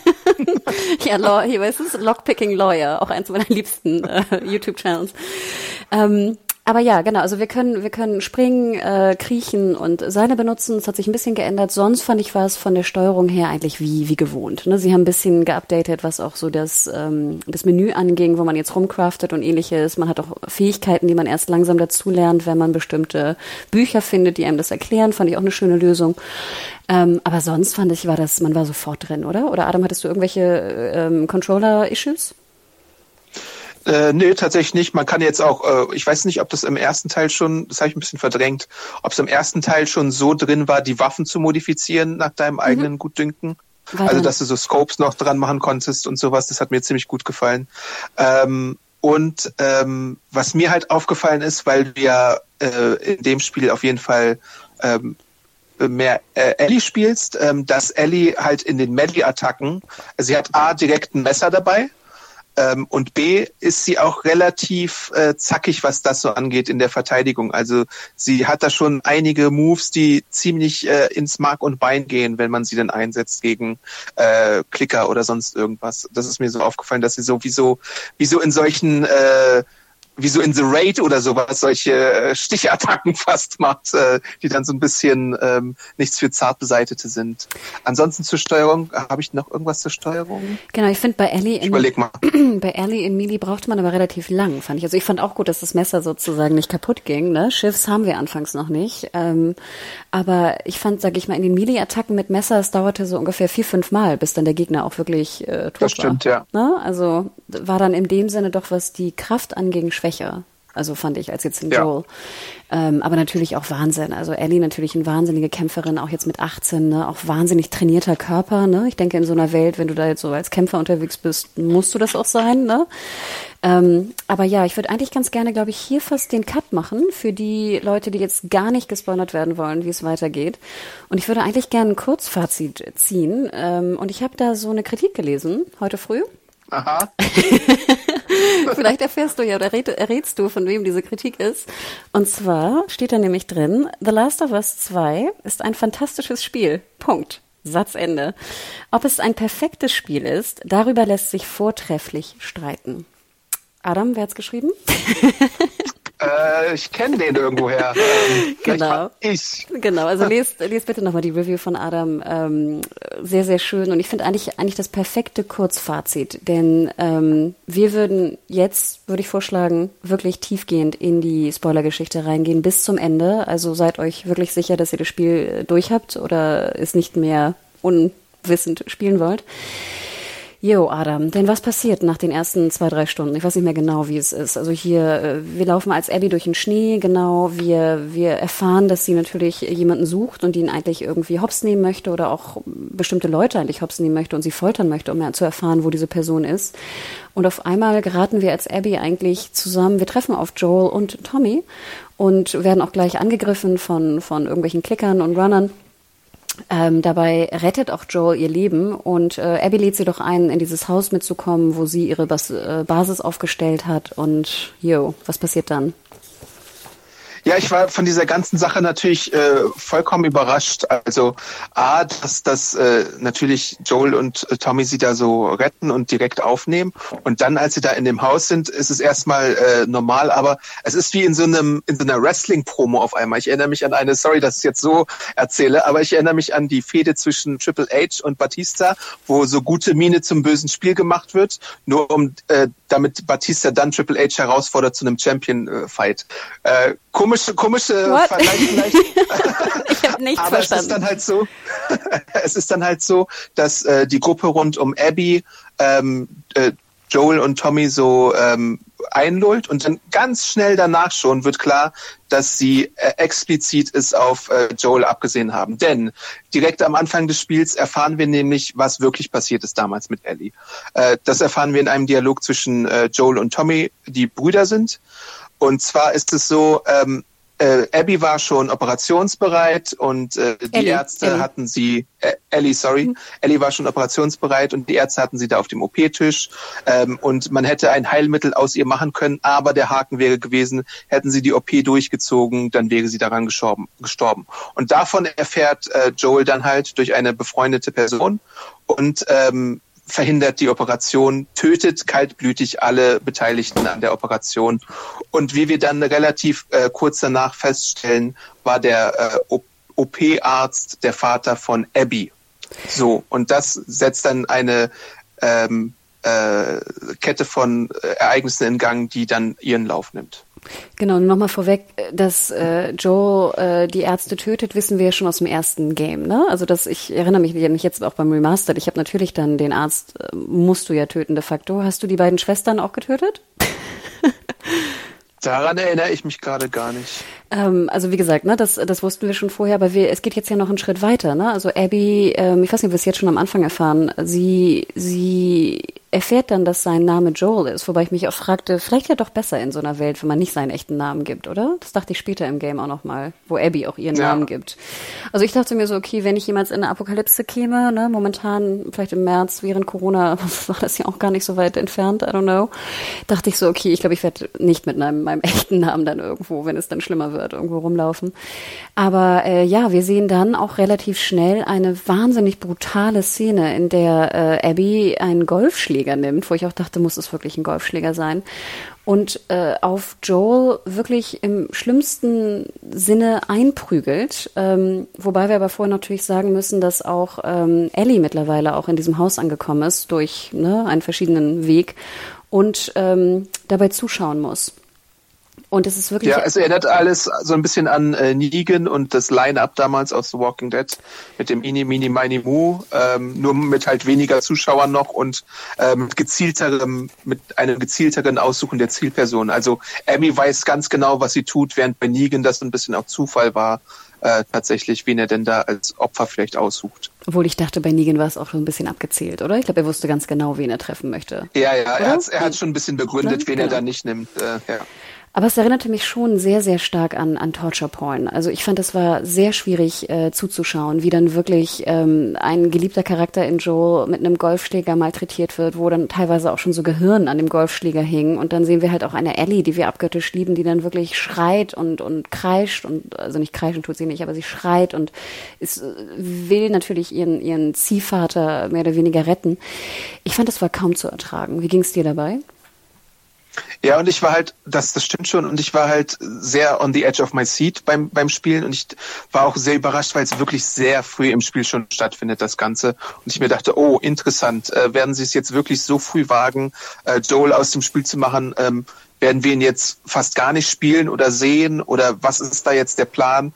Ähm, man hat es gemacht, man sieht ihn aber tatsächlich dann durch Flashbacks, die ja auch das, die Spielstruktur und die Geschichte dann irgendwie ähm, auflockern öfter äh, nochmal, aber tatsächlich spielt Joel an sich in dem zweiten Teil jetzt keine allzu große tragende Rolle als spielbarer Charakter. Und ich glaube auch ganz ehrlich, also ich habe mich jetzt sehr damit auch befasst, wo die ganze Kritik herkommt. Also nochmal zur Erinnerung, ähm, wenn man jetzt so draußen im Netz auch unter YouTube, ähm, sorry, unter YouTube-Videos schaut, da ist wirklich sehr viel sehr viel Hass, finde ich wirklich im wahrsten Sinne des Wortes gegen das Game. Also wie scheiße es ist und was, was für eine Waste of Time und ne, Zeitverschwendung und man kann sich das Geld sparen. Also ich finde, da war schon so in den ganzen, sag ich mal, typ, doch eher typischen YouTube-Kommentaren war da sehr viel Missmut gegenüber dem Spiel. Und wenn ich das jetzt mal so runterbreche, ist, glaube ich, wirklich einer der größten Probleme von vielen äh, Gamern da draußen, dieser frühe Tod von Joel. Und da wurde mir erstmal bewusst, ich weiß nicht, wie es dir ging, aber, aber ich fand, ich liebte das erste Spiel besonders. Klar, ich mag Joel sehr gern als Charakter. Also auch Troy Baker, der, der Schauspieler und, und Synchronsprecher, ist wirklich fantastisch in, in seiner Darstellung. Und der Charakter ist ja auch einfach wahnsinnig interessant. Aber ich fand natürlich, ich persönlich, Hannah, fand natürlich die Rolle von Ellie immer sehr viel interessanter. Und ich fand natürlich Joel auch deswegen so interessant in diesem Zusammenspiel von Ellie und in dieser Frage natürlich, äh, ist das seine Tochter oder nicht? Oder was wird er tun für diese, diese neue Person, die, die diese Erinnerung an seine Tochter wieder, wieder aufleben lässt? Und was bist du bereit dafür zu tun? Trotzdem muss ich sagen, dass ich auch dachte, hey Joel, die letzten vier Jahre, du warst safe, ne, in Jackson, alles gut, hast ein schönes Leben gehabt, hast hoffentlich dich irgendwie verstanden mit Ellie und jetzt ist vielleicht auch deine Zeit gekommen. Also es klingt jetzt sehr hart von mir, aber ich muss ganz ehrlich gestehen, ich hatte jetzt nicht so viel Trauer gegenüber Joel. Ich hatte eigentlich mehr Trauer gegenüber Ellie, dass sie das anschauen muss. Wie ging es dir dabei? Da ging es mir tatsächlich ähnlich und äh, man muss ja auch äh, bedenken, dass äh, das erste Spiel komplett in so eine Richtung geht, dass äh, Joel als Figur ich weiß nicht, ob man es so richtig sagen kann, aber entromantisiert wird, weil er halt Entscheidungen trifft, die ganz klar auch in eine immorale Richtung gehen und die auch ganz klar Geheimnisse vor Ellie haben und ähm, wo du dir denkst, hm, also ich hätte ja auch fast gedacht, dass Ellie im ersten Teil vielleicht sogar noch irgendwie ihm was selber antut, weil das in so eine Richtung ist es dann sogar fast gegangen, wegen bestimmter Sachen, die er getan hat. Ähm, ja, und tatsächlich fand ich Ellie auch oft interessanter als Joel in dem Spiel. Und wie du gesagt hast, er hatte jetzt eigentlich ein Leben und es ist wirklich eine effektive Maßnahme vom Storytelling her, so wenn man als Autor da mal rangeht, äh, den Konflikt in eine gewisse Bahn zu lenken. Wie das Ganze dann umgesetzt wird im Verlauf des Spiels, da kann man, glaube ich, unterschiedlicher Auffassung sein. Und damit hatte ich auch teilweise noch meine Probleme, weil diese ganze Rache-Thematik und wie weit Rache dich treibt und was Rache in dir auslöst und ob du jemals den Absprung findest, das ist ja für mich der Kern äh, des ganzen Konfliktes, den Abby da hat, aber auch den äh, den Ellie und Abby haben. genau, aber halt bevor wir auf dieser ganzen, sag ich mal, äh, Frage kommen, worum es eigentlich geht und was es bedeutet, nochmal zurück zu Joel. Denn du hast es ja schon erwähnt, im ersten Teil, Joel war ja nie wirklich der Gute. Also es wurde nie gesagt, ja. dass Joe wirklich gut ist. Er ist ja auch, sage ich mal, da in seiner Zone, in der er anfangs äh, ist mit mit Tess. Er ist ja auch so eine Art Schmuggler. Ne? Er hat früher auch, war er ja auch so ein Raider oder so, ne? Oder wie heißen sie, so ein Hunter oder irgendwas. Also er hat bestimmt in genau. dieser ganzen Welt, in dieser 20 Jahre Apokalypse, die da irgendwie herrschte, hat jeder ja irgendwas Böses gemacht. Wir denken daran, die Zivilisation ist hinfort. Ne? Sie ist nicht existent. Um zu überleben, muss, glaube ich, jeder Mensch irgendwas Böses tun, jetzt so, so banal es klingt. Und Joel wurde ja auch genauso gezeichnet und das fand ich ja auch so interessant. Das ist halt ein, ein Überlebensarschloch gewesen, der ganz viele Menschen auch bestimmt getötet hat. Und nachher ja. für seine Liebe gegenüber die Ellie tötet er ja wirklich unschuldige Menschen. Er tötet Ärzte, er tötet Soldaten, die, ja. die in Anführungsstrichen gut sind er tötet sie radikal. Und wir erfahren ja auch später im Game, dass er dafür verantwortlich war, oder dieses Massaker da im Krankenhaus dafür verantwortlich war, dass sich die Fireflies aufgelöst haben. Und dann ja vielleicht auch dadurch diese krassen äh, anderen äh, Gegner da vielleicht auch entstanden sind. Gut, die gab es vielleicht vorher schon, aber ne, die Fireflies waren ja in Anführungsstrichen noch die Guten. Und ich meine ganz ehrlich, einen Impfstoff zu entwickeln dagegen ist ja auch was Positives, also was Gutes. Und er verhindert das. Er verhindert ja. vielleicht das Überleben der Menschheit. Also eigentlich war Joel für mich immer klar, dass das ein, das ist kein Held. Das ist immer ein, ein ganz, ganz ein Charakter, der, den ich natürlich sehr mag und sehr gerne spiele. Aber es ist jetzt auf gar keinen Fall jemand, weißt du, den, den ich verehre oder vergöttere. Will ich auch. Er ist also, kein Captain America oder sowas. Na gut, den tue ich auch nicht vergöttern oder sowas. Aber genau, du weißt, was ich meine, ne? Du, du, du weißt, was ich meine. Deswegen kann ich diesen, und dann dachte ich mir auch so, hey, okay, aber vielleicht fanden das wirklich ganz viele Spieler ganz toll in Teil 1. Und ich habe das einfach nur falsch interpretiert. Also ich, die, wie gesagt, dachte, es wäre klar, dass, hey, dass Joel nicht der Held ist und dass das eigentlich die Quintessenz des Games ist, ne? Dass er etwas, er tut etwas für die Liebe zu Ellie, was aber natürlich komplett böse ist für die Menschheit. Ne? Aber das ist halt auch die erzählerische Meisterleistung des Spiels, dass du, dass du halt wirklich mit jemandem mitfieberst und beide Lager nachvollziehen kannst. Das hatte, das hatte Walking Dead halt so, so schlecht gemacht teilweise in der TV-Serie. Du hattest immer Rick als strahlender Held. Natürlich hat seine Gruppe auch diese Satellitensache gemacht und so. Aber im Prinzip waren die schon immer eher wirklich gut und die Negan, äh, Sanctuary und Savior-Leute waren halt wirklich immer böse und haben böse Sachen gemacht, haben irgendwie, weiß ich nicht, Leute misshandelt, haben Harems gehabt und hast du nicht gesehen. Da war es relativ klar, schwarz und weiß. Hier ist es halt wirklich alles viel grauer. Und je mehr du dann auch Abby und ihre ganze ganze. Äh, Moment, Adam, Adam, Moment, Moment, Moment, noch nicht ja. zu Abby. Bleib noch mal bei Joe, bitte. Sorry. Nee, ich will nur, will nur einen Satz kurz sagen. Ich will halt nur kurz sagen, ähm, dass, dass, dass da grauer ist alles insgesamt. So aber von das, der Tendenz. Aber her. das meine ich ja. Für mich war ganz klar, dass Joe grau ist. Aber jetzt durch den Hate, den ich höre von den vielen Gamern, die so traurig darüber waren, jetzt nicht noch mehr Joel zu spielen, habe ich das Gefühl, sie haben vielleicht die Grauschattierung nicht ganz, nicht ganz übernommen, weißt du? Für sie war ja, Joel ja. nicht grau, für sie war Joel der Held. Und wie ja. gesagt, ich, ich, ich weiß ganz genau, was du meinst. Das ist ja die Brillanz des Spiels, ne? dass du so viel empfinden kannst für jemanden und auch für Bösewichte oder für böse Menschen, dass du natürlich verstehst. Es ist immer gut, wenn du ihre Motive verstehst. Und wie wir schon bei Walking ja. Dead gesagt haben, wenn du einen Gegner hast, wo du nicht weißt, warum sie das tun, was sie tun, ne? Thema Whisperer, dann, dann ist es dir auch völlig egal, was mit denen passiert. Und das ist ja auch das, sage ich mal, ja. nicht, dass ich jemals was geschrieben hätte, aber ich denke mal, das ist ja auch so Storytelling one-on-one, uh, one-on-one. Erklär mir, warum sie die Dinge tun. Und wenn es keinen Sinn macht, dann lass es. Also dann lass den Charakter ja. so ungefähr. Und das fand ich nur so ganz interessant, weil das, so habe ich das nie gesehen, dass wirklich manche Leute einfach in Teil 2 Joel spielen wollten. Und ich glaube, dass diese Leute auch, wie gesagt, nichts dagegen, äh, ich, ich hätte auch gerne noch ein bisschen mehr Joel gespielt, aber dass die, glaube ich, deswegen so wahnsinnig enttäuscht davon waren, weil sie halt so eine große Zuneigung zu Joel hatten. Und ich glaube, für die, für aber die eine, ist, ja. Für eine die, Zwischenfrage dazu. Äh, ist denn Ellie am Ende des ersten Teils für dich noch unschuldig genug oder ist da auch schon irgendwas kaputt? Na gut, Adam, du, du kennst mich ja auch ein bisschen. Ne? Ich denke ja immer, in dieser Welt niemanden zu töten ist ja unmöglich. Und das haben wir ja gesehen. Ja. Ich meine, Ellie bringt ja dann auch David um, ne? Hier den, den, den, äh, was war das? Äh, Menschenfresser, äh, Vergewaltiger, wo ich ja auch denke, gut, dass sie ihn umbringt. Was natürlich auch falsch ist. Ja. Natürlich sollte ich sagen, es ist nicht gut, jemanden umzubringen. Aber ich habe hundertprozentig verstanden natürlich, warum Eddie lieber ähm, David umbringt, einen Menschen, als jetzt von einem Menschenfresser erst vergewaltigt und dann aufgefressen zu werden. Also sorry. Und deswegen glaube ich, auch in dieser Welt verliert ja jeder seine Unschuld. Und deswegen war Ellie für mich eigentlich immer ein Charakter, der, soweit es möglich ist, natürlich gut ist. Und sie ist auch besonders gut, weil sie natürlich ja auch darunter leidet, dass sie nicht zur, zum Impfstoff hat beitragen können, was sie ja will. Sie ja. will es ja. Und das finde ich ja unheimlich gut. Ich denke ja immer, wäre ich jetzt Ellie und wäre immun, boah, weiß ich ja nicht, ob ich jetzt sagen würde, okay, tötet mich für einen Impfstoff. Würdest du das sagen?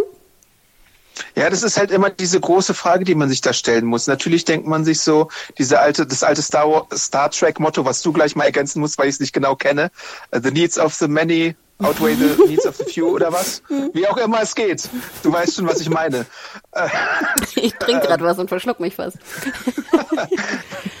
da muss man halt gucken. Also ich meine, äh, ist ein Menschenleben, wie viel ist ein Menschenleben wert? Und äh, wenn du so eine persönliche Verbindung zu diesem Menschenleben hast und du es verhindern könntest, dass dieses Menschenleben genommen wird, würdest du dann eingreifen oder nicht? Aber gleichzeitig gibt es halt auch in dem Spiel jetzt, in dem Teil besonders, oft solche Aktionen, das hatten wir auch schon mal in einem Vorgespräch gesagt, wo mehrere Personen eine beschwerliche Reise auf sich nehmen Adam, und halt, dann halt, doch Verluste Adam, in Kauf nehmen. Halt. Lass uns doch einmal kurz noch Joel abschließen. Bitte, bitte, bitte. Sorry, gleich können wir weiterreden. Weil ich noch einmal, weil ich finde es ganz, ganz wichtig, verzeih, dass ich da so drauf rumhacke, aber ich glaube, und ich glaube auch noch mal draußen, weil diese Diskussion so stark war, dass es sozusagen auch darum geht, dass der Hauptcharakter lesbisch ist oder dass auch eine lesbische Beziehung dargestellt wird. Klar hast du auch ein paar homophobe Kommentare da irgendwo rumfliegen. Aber ich würde wirklich sagen, und ich habe natürlich nicht alle Kommentare gelesen, aber ich habe wirklich sehr, sehr viele Kommentare gelesen, dass wirklich über 90 Prozent der Leute, die ein Problem hatten mit dem Game, dass das wirklich auf den frühen Joel-Tod zurückzuführen war. Und das fand ich nur persönlich ganz interessant. Also einerseits war ich auch dankbar, dass es nicht, dass es jetzt nicht unbedingt homophobe Tendenzen waren, zumindest vordergründig, wie auch immer. Aber das fand ich nur so interessant, dass es wirklich ganz, ganz stark damit zu tun hat. Und das wollte ich nur noch einmal zum Ausdruck bringen, falls jetzt auch Leute hören draußen, oh Gott, das Spiel und Hate und Boykott und macht's, macht's neu und ich weiß nicht was, nachher haben wir wieder change.org oder irgendwas, ähm, dass das wirklich ein ganz großer Punkt war. Und ich glaube, dass das halt sehr viel damit zu tun hat, wie du Teil 1 wahrgenommen hast und wie du jetzt, wie du es äh, richtig schön auch raus, äh, raus äh, angesprochen hast, wie sehr es mit, mit der, der Faszination und den Grautönen von einem Joel zusammenhängt. Sorry. Wir sind halt aus der Popkultur auch so gewohnt, dass solche Figuren selten umgebracht werden. Also natürlich gibt's in Walking Dead Chain zum Beispiel als Beispiel, wo das anders ist. Äh, bei Game of Thrones gibt es, wie heißt die Figur? Der erste König da, Eddard. Mhm, Eddard. Äh, also Adam, er war kein genau. König. Also Ach, er war, egal. Er sorry, er war, wie heißt es ja, King of the North, okay. okay. aber er war nachher The Hand, er war The Hand, als er umgebracht wurde. Okay, so. okay, okay. Aber so, solche, solche Beispiele halt, dass du solche wichtigen äh, Hauptfiguren aus dem Spiel nimmst, sind halt selten und deswegen glaube ich ein Schocker und auch ein emotionaler Schocker für solche Spieler und von der Warte kann ich es verstehen, aber ich finde es halt interessant, was, was diese Entscheidung halt einfach äh, macht dann mit dem Spiel. Und das, das finde ich dann viel äh, spielenswerter oder erlebenswerter, als wenn ich jetzt irgendwie äh, das Gleiche aus dem ersten Teil quasi nochmal wiederhole. Genau, aber ich wollte da so drauf lange rumreiten, denn das, das Interessante, was jetzt ja wirklich passiert, äh, und deswegen ich jetzt direkt drauf ein, bevor wir nochmal zurück auf Ellie gehen, aber das Interessante ist ja jetzt im Spiel, dass wir also nicht nur diesen in Anführungsstrichen für manche Helden sehen aus dem ersten Teil, der also brutalst sehr, sehr früh im Game umgebracht wird, sondern Naughty Dog slash Druckmann, Druckmann, der, der Autor und Regisseur, geht noch einen Schritt weiter und sagt so, ja, und jetzt, liebe Fans, müsst ihr auch noch die Mörderin spielen. Ja. ja. Und ich glaube, das hat wirklich das, den, den Hatern, also nicht, ich nenne sie jetzt immer Hater, sorry, also den Leuten, die schon mit dem Joel-Tod nicht einverstanden waren, wirklich den, das Letzte gegeben. Dass sie dachten, es kann nicht wahr sein, du bringst hier meinen Helden um und jetzt lässt du mich auch noch die Täterin spielen. Und ich glaube, dann ja. waren viele raus im Sinne von, sie hatten keinen Bock mehr, weißt du, und waren so anti. Wenn du einmal so anti bist, dann glaube ich, kommst du nicht mehr rein. Aber deswegen, also das ist jetzt meine Theorie und ich fand es ganz schön, weil ich wirklich, ich, ich, ich habe, nicht, dass ich jetzt schlaflose Nächte hatte, keine Frage, aber ich habe mich wirklich, ich habe mir wirklich Gedanken gemacht, was das Problem ist bei vielen Usern mit dem Spiel. Und ich glaube, das ist das Problem. Und ich bin relativ happy, dass ich jetzt eine Art von Erklärung habe diesbezüglich. Aber kommen wir jetzt nochmal zurück zu dem, wo es jetzt eigentlich hingeht, äh, in Kürze. Sorry, Adam. Also, äh, Ellie hat natürlich das gesehen, wird auch äh, am Leben gelassen von, ähm, von Abby, wobei viele das auch total unlogisch fanden. Ich fand es okay, weil ja. Du fandest es auch unlogisch? Ja, also es gibt, es gibt, glaube ich, drei Situationen, wo, wo, wo solche Unlogiken im Spiel drin sind. Aber ich glaube, man muss es einfach machen, sonst, sonst hätte man kein Spiel. Ja, so was ich halt nicht ganz verstehe, ist, Abby sagt ja vorher, dass sie sozusagen auch die Scouts äh, von Jackson gefangen nehmen will und foltern will, um zu erfahren, wo Joel ist. Dann aber, als sie ihre Rache sozusagen bekommen hat, will sie keinen mehr umbringen. Ne? So. So ja. kann, so kann man es ja auch erklären, ne? Also, dass wirklich Abby wollte nur alles tun, jeden umbringen, bis sie ihre Rache hat. Und sobald sie ihre Rache ja. hat, Punkt ist Ende. Und deswegen lässt ja. sie Ellie am Leben. Was aber für mich ja auch wenig Sinn macht, weil ich ja immer denke, Abby, du siehst jetzt sozusagen ein Mädchen, deren Vater vor deinen Augen getötet wird, noch viel mehr als bei dir. Du hast, sie, sie war ja nicht dabei, als der Vater, ihr Arztvater umgebracht ja. wurde. Und du bist jetzt vier Jahre lang, hast du dafür gekämpft, diese Rache auszuüben. Denk doch mal mit, so wie es dir geht, geht's jetzt diesem Mädel. Ja. So, das fand ich, sage ich mal, unlogisch. Dass sie sie generell am Leben lässt, fand ich okay. Ich hätte es ein bisschen besser gefunden, ganz ehrlich, wenn Abby noch in dieser Suche nach Joel noch vielleicht ein paar Unschuldige umgebracht hätte, damit dann diese Rache von, von Eddie noch ein bisschen doller gewesen wäre. Das hätte ich mir gewünscht. Wobei es in Abbys Gruppe ja, glaube ich, auch noch andere Leute gibt, die dagegen sind, dass, dass Abby umgebracht wird. Millions of people have lost weight with personalized plans from Noom. Like Evan, who can't stand salads and still lost 50 pounds. Salads generally for most people are the easy button, right? For me, that wasn't an option. I never really was a salad guy. That's just not who I am. But Noom worked for me. Get your personalized plan today at Noom.com. Real Noom user compensated to provide their story. In four weeks, the typical Noom user can expect to lose one to two pounds per week. Individual results may vary. Oder also da gibt's ja dann schon, das ist ja so wie so ein Ellie, kleiner Adam, Ellie. Äh, Rat. Ellie, sorry. Ellie und Abby sind zu nah dran. Also in ja. Also ich meine, in Abbys Gruppe gibt es verschiedene Stimmen, die dann sagen, ja, wir müssen äh, Ellie nicht umbringen. Genau, du hast absolut recht. Also da sind verschiedene Personen. Wir sehen ja auch äh, Manny schon mal einen anderen, der auch auf die Leiche von, von Joel noch spuckt. Es fiel mir auch ganz schön schwer, dem zuzuschauen. Aber du hast recht. Da ist natürlich, ja, genau. Da ist eine ganze Gruppe, die natürlich da auch gegen ist. Aber ja, genau. Was passiert natürlich? Ellie will sich rächen, ähm, spricht natürlich auch mit Tommy, spricht mit Dina. Im Endeffekt kommt es dazu, dass also Ellie und Dina äh, sich alleine auf die, auf die Suche machen nach Abby, nach der Täterin, ne? und nach Seattle gehen. Boah, Adam, was für ein Vorlauf. Aber das ist dann, würde ich ungefähr sagen, da hatte ich das Gefühl, wo waren wir da so? In Stunde sieben, acht oder so, hatte ich das Gefühl, fängt's erst richtig an. Ja. Denn wir genau. haben nämlich schon einen relativ, ich glaube dann ungefähr auch schon einen ersten Flashback ich war sehr überrascht, denn wir sind auf einmal Flashback, wir sind wieder äh, Ellie als als Kind. Ich würde sagen, es ist kurz nach ähm, kurz nach dem der Ankunft in Jackson. Ich weiß nicht so, sie ist 15, sie hat Geburtstag oder hatte Geburtstag. Und Adam, ich glaube, das ist eine der schönsten Game-Szenen, glaube ich, die ich jemals in meinem Leben gesehen habe. Ja, das ist, das ist ein kleiner Exkurs in ein Museum, da stimme ich dir zu. Das ist auch eine meiner favorisiertesten Szenen in dem ganzen Spiel. Ähm, denn für ihren Geburtstag hat Joel diesen Museumsbesuch ausgeguckt und äh, wir sehen am Anfang, dass sie in so eine Dino-Ausstellung gehen, dass sich ein paar Skelette anschauen, ein bisschen über die einzelnen Dinos erfahren und so. Man nimmt einen Hut mit, äh, man guckt sich die Dinos an, man spielt ein bisschen mit den Skeletten herum und dann geht man in eine andere Teilausstellung, wo es um die äh, Mondmission geht und um Weltraummission. Und das ist einfach äh, ein, ein Magic Moment dieses Spiels, würde ich sagen, was es sich da abspielt.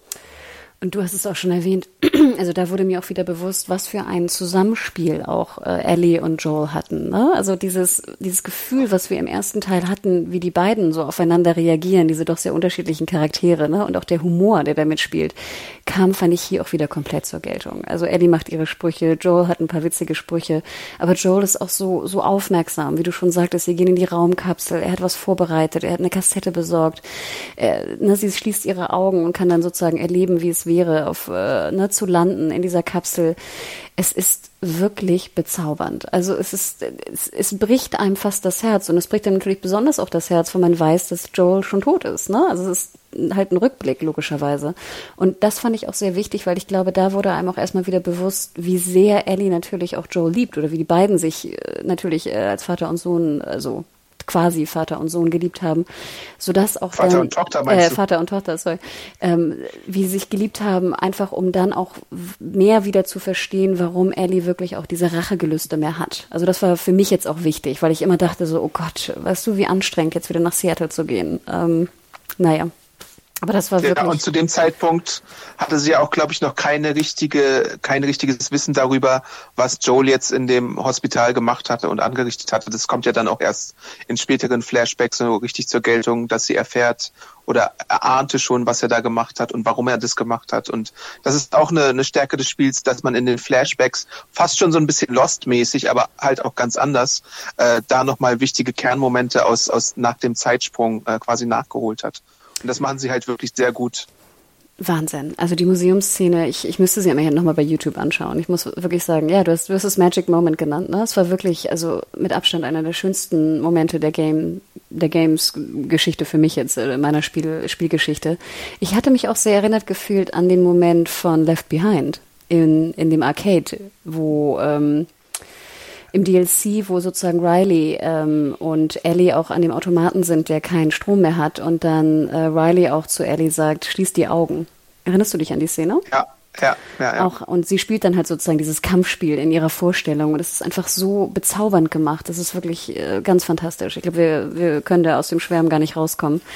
Denn die reale Welt oder die reale Zeit sieht natürlich anders aus. Ellie und Dina sind in Seattle und äh, gehen voran. Es ist eigentlich sehr klassisch. Ne? Sieht auch sehr Walking Deadig aus, finde ich, auf den Straßen mit mehr Gras, mehr Geld für Gras. und sie kommen an verschiedene Tore. Es ist eigentlich mehr so ein bisschen so ein, so ein einfaches äh, Game. Man muss auch dazu sagen, man hat es so ein bisschen auf aufgebrochen, dass es mehr so Open World ist. Also man hat so ein bisschen mehr Freiheit auch. Es ist nicht ganz so der typische Naughty Dog Schlauch, wo man immer nur in eine Richtung. Zumindest in Seattle, ja. In eine Richtung gedrückt wird, sondern man kann halt so ein bisschen Entscheidung.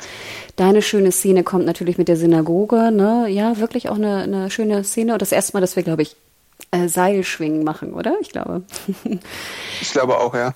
Und dann aber dachte ich wirklich, weil dann sagt Dina auch schon, okay, lass uns doch langsam irgendwie einen Platz zum Ruhen suchen. Und da muss ich schon sagen, da war ich schon fertig. Also da war ich schon wirklich fix und fertig und dachte, bitte, ich würde jetzt auch gern schlafen gehen. Das war, glaube ich, so Stunde acht oder neun, wo ich auch echt an einem Freitagabend, ja. wo ich auch schon, ne, war schon früh am Morgen.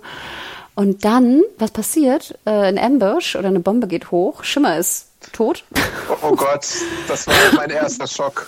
Und äh, wie gesagt, wir sehen schon die ersten, die ersten Gegner wieder, ne? Ähm, und das Geballer geht los und ähm, boah, Adam, also da dachte ich wirklich, ich kann nicht mehr. Ich muss, ich muss jetzt wirklich ruhen. Ähm, wir sehen aber auch, und das fand ich sehr schön, auch in der Charakterzeichnung von Dina, dass Dina einfach auch derbe cool ist. Also ich mochte Dina wahnsinnig Oh, ich gern. liebe Dina, ja. Sie ist jetzt nicht so das Hausmütterchen in Anführungsstrichen, was man vielleicht anfangs denken könnte. Nein, sondern sie ist wirklich einfach ausgearbeitet, cool, auch super, auch ein bisschen, weißt du, witzig und charming und gibt ihr auch so ein bisschen Widerspruch, kämpft auch. Ne? Sie befreit ja auch Eddie da in dem, äh, in der Geschichte, wo sie gefangen genommen wird. Ähm, und vielleicht nochmal dazu sei gesagt, dass die äh, Schauspielerin, ich hatte sie erwähnt, Shannon Woodward, dass äh, ihr Gesicht aber nicht benommen wurde. Und ich habe mal nachgelesen, das ja. Gesicht wurde von einem, von einem jungen Model genommen. Ich glaube, sie heißt sowas, ich habe den Namen jetzt mir leider nicht nochmal aufgeschrieben, Cassandra oder so ähnlich. Äh, man kann es bei, äh, bei YouTube auch nachschauen. Sie erzählt dann auch, wie ihr Gesicht sozusagen nachgemodelt wurde. Und ähm, fand ich auch cool, wie sie, wie sie das gemacht haben. Wirklich, also Respekt. Jo. Darf ich dazu noch kurz mal äh, ein bisschen was sagen? Mhm. Ähm, nämlich, ähm, ich finde ja, die Paarung Dina und Ellie ist für mich auch so, und auch so Seattle äh, die ersten, das erste, das erste Stück von Seattle und was man da so erkundet, ist, gehört auch mit zu meinen Favoriten in dem ganzen Spiel. Also so dieses, dieses erste Spieldrittel äh, ist, ist glaube ich, mein absoluter Favorit, weil auch Dina so ein bisschen Mom-Jokes hat. Also es gibt ja Dad-Jokes, die kennt man, aber wenn, wenn du auf Schimmer reitest und mit äh, Ellie und Dina da durch Seattle äh, reitest, dann hat sie öfter mal so ein paar äh, richtig schlechte Gags drauf, so was, was das Pferd angeht und sowas. Und das habe ich wirklich sehr, sehr genossen. Und dann gibt es, habe ich zum Beispiel so eine Sache gehabt, wo sie in einem Musikladen sind und Ellie eine Gitarre findet und da musizieren kann und das natürlich eine ganze Flut an YouTube-Videos auslösen wird, weil du einfach sehr frei mit der Gitarre spielen kannst und mit dem äh, Touchpad dann auch äh, so verschiedenste Töne anstimmen kannst und verschiedene Griffe und sowas. Und einfach auch äh, die, die musikalische Vergangenheit beziehungsweise die, die musikalische Hobbykomponente, die Ellie jetzt hat, weil sie eine Gitarre von Joel bekommen hat oder auch, ähm, dass man, äh, wie, wie du schon erwähnt hast, kurz in die Synagoge geht und ein bisschen was zu äh, Dinas Hintergründen erfährt, von ihrer Schwester, von ihrer Religion und so. Alles wunderbar schön eingesetzt und in Seattle halt so diese, diese kleinen Läden, äh, die dir diese Freiheit ermöglichen, da frei zu erkunden, Das mochte ich wirklich sehr, sehr gerne. Und überhaupt, dass das, also ich finde, Dina und Ellie sind von der Performance Capture halt mit am besten eingefangen und auch ihre Cutscenes sind einfach so herzerwärmend und äh, wunderbar eingefangen. Also daran konnte ich mich gar nicht mehr satt sehen eigentlich. Und da muss ich auch wirklich noch mal eine Lanze brechen für, für Naughty Dog. Weißt du, wie schön, dass wir hoffentlich in 2020 irgendwie da angekommen sind, dass wir einen, einen lesbischen Hauptcharakter haben können und die ersten dann, also weiß nicht, von Stunde zwei bis Stunde neun in einem Game wirklich mit, mit diesen beiden ganz fantastischen Frauen durch Seattle reiten können. Also weißt du, das, das, das hat mir schon Freude gemacht. Und wie gesagt, also soweit ich das mitverfolgen kann, ich habe nicht alle Kommentare der Welt gelesen, natürlich nicht, aber ich glaube schon, dass da ein Gros das auch sehr schön fand. Und das finde ich ja wirklich toll, gerade im Gaming. Ne? Ähm, so viel sei gesagt, aber ich, ich gebe dir recht, Adam. Ich hätte auch ein Spiel, ich hätte es nicht schlecht gefunden, wenn wir nur bei Eddie und Dina geblieben wären. Na, denn was passiert? Jetzt kommen wir wirklich, wir müssen ja ein bisschen voranschreiten, sorry. Ähm, wir kommen jetzt wirklich mal zu einem neuen Charakter. Also es passieren verschiedene Dinge, ich glaube, da müssen wir nicht in Detail reingehen, aber wir ähm, erfahren, oder können wir das so machen? Ich glaube ja. Wir erfahren ja. dann, dass wir einen neuen Charakter spielen. Und zwar die, wie gesagt, am Anfang erwähnte Abby. Ähm, und Abby, ich überlege gerade, wie beginnt das nochmal? Wo fangen wir an bei Abby? Wir fangen an, was ist die erste Szene mit Abby? Ich überlege gerade. Die erste Szene ist gleich mit dem Vater und dem äh, Zebra, das gefangen ist. Stimmt. Und wir sehen genau Abby als, als äh, junges Mädchen. Ich hätte sie einen Tick älter natürlich geschätzt als äh, Ellie. Ich denke, sie ist so 17, 18, oder? Ähm, und wir sehen ja. halt auch diese, diese ganz ähnlich wie Ellie. Ich dachte ja auch die ganze Zeit so, oh Gott, Abby und Ellie wären in einer anderen Welt auch, glaube ich, gute Freundinnen gew gewesen. Also, yep. ne? das wären good friends, so ist du gewesen. Und wir sehen natürlich auch diese wahnsinnige Liebe zu ihrem Vater, der, wie gesagt, der, der Virologe oder der Virenarzt, was auch immer, der Impfstoffarzt ähm, äh, ist. Und ähm, genau die Zebra-Geschichte, also sowieso finde ich ja auch in The Walking Dead, wie interessant, dass natürlich, wie wir auch in Part 1 schon wissen, dass die wilden Tiere natürlich aus dem Zoo dann auch frei rumlaufen in der Welt. Weißt du, so eine Hast du das äh, Giraffenplüsch gesehen zum Beispiel? Nee, habe ich nicht gesehen. Wo war das? Oh, da gibt's an einer Stelle ein Giraffenplüschtier. Äh, da habe ich, glaube ich, auch ein Foto gemacht. Muss ich noch mal raussuchen. Oh. Da freut sich Ellie auf jeden Fall drüber, dass sie das gefunden hat. Oh, super süß. Nee, also das ist natürlich, das ist auch wieder Worldbuilding at its best. Ne? Ähm, ich glaube, die, die Giraffenszene in Teil 1 ist ja auch mit einer der schönsten Szenen. Ähm, und äh, bei Abby erfahren wir dann aber auch relativ schnell, dass sie also nach dem Tod auch des Vaters dann irgendwann zu den, zu den Wolves äh, gekommen ist und natürlich, wie du hast es schon erwähnt, ähm, extrem viel trainiert hat und zwar vor allem ihre Arme. yep. Und ich muss ganz ehrlich sagen, ich weiß nicht, wie es dir ging. Am Anfang dachte ich so, oh Gott, wie sieht die denn aus? Also ich bin sowieso nicht ja. so ein Freund von so super aufgepumpten äh, Leuten. Also das ist, wenn ihr das seid, gut für euch. Ich, es ist nicht so ganz meine Ästhetik, muss ich ganz ehrlich sagen. Aber ich dachte mir auch so, Gott, so eine Frau habe ich irgendwie noch nie gesehen, die so krasse Arme hat und auch, weißt du, wenig Busen, logischerweise auch das, dieses ganze, ganze Gepumpe und die, ja, sag ich mal, vom Gesicht her, und da hat ja auch einen Zopf und so, ne, eigentlich äh, sehr recht weiblich aussieht, aber dann diese krassen Arme hat. Boah, also da muss ich auch sagen, und ich musste sehr lachen, dass sie Abs genannt wird von Owen. Ne?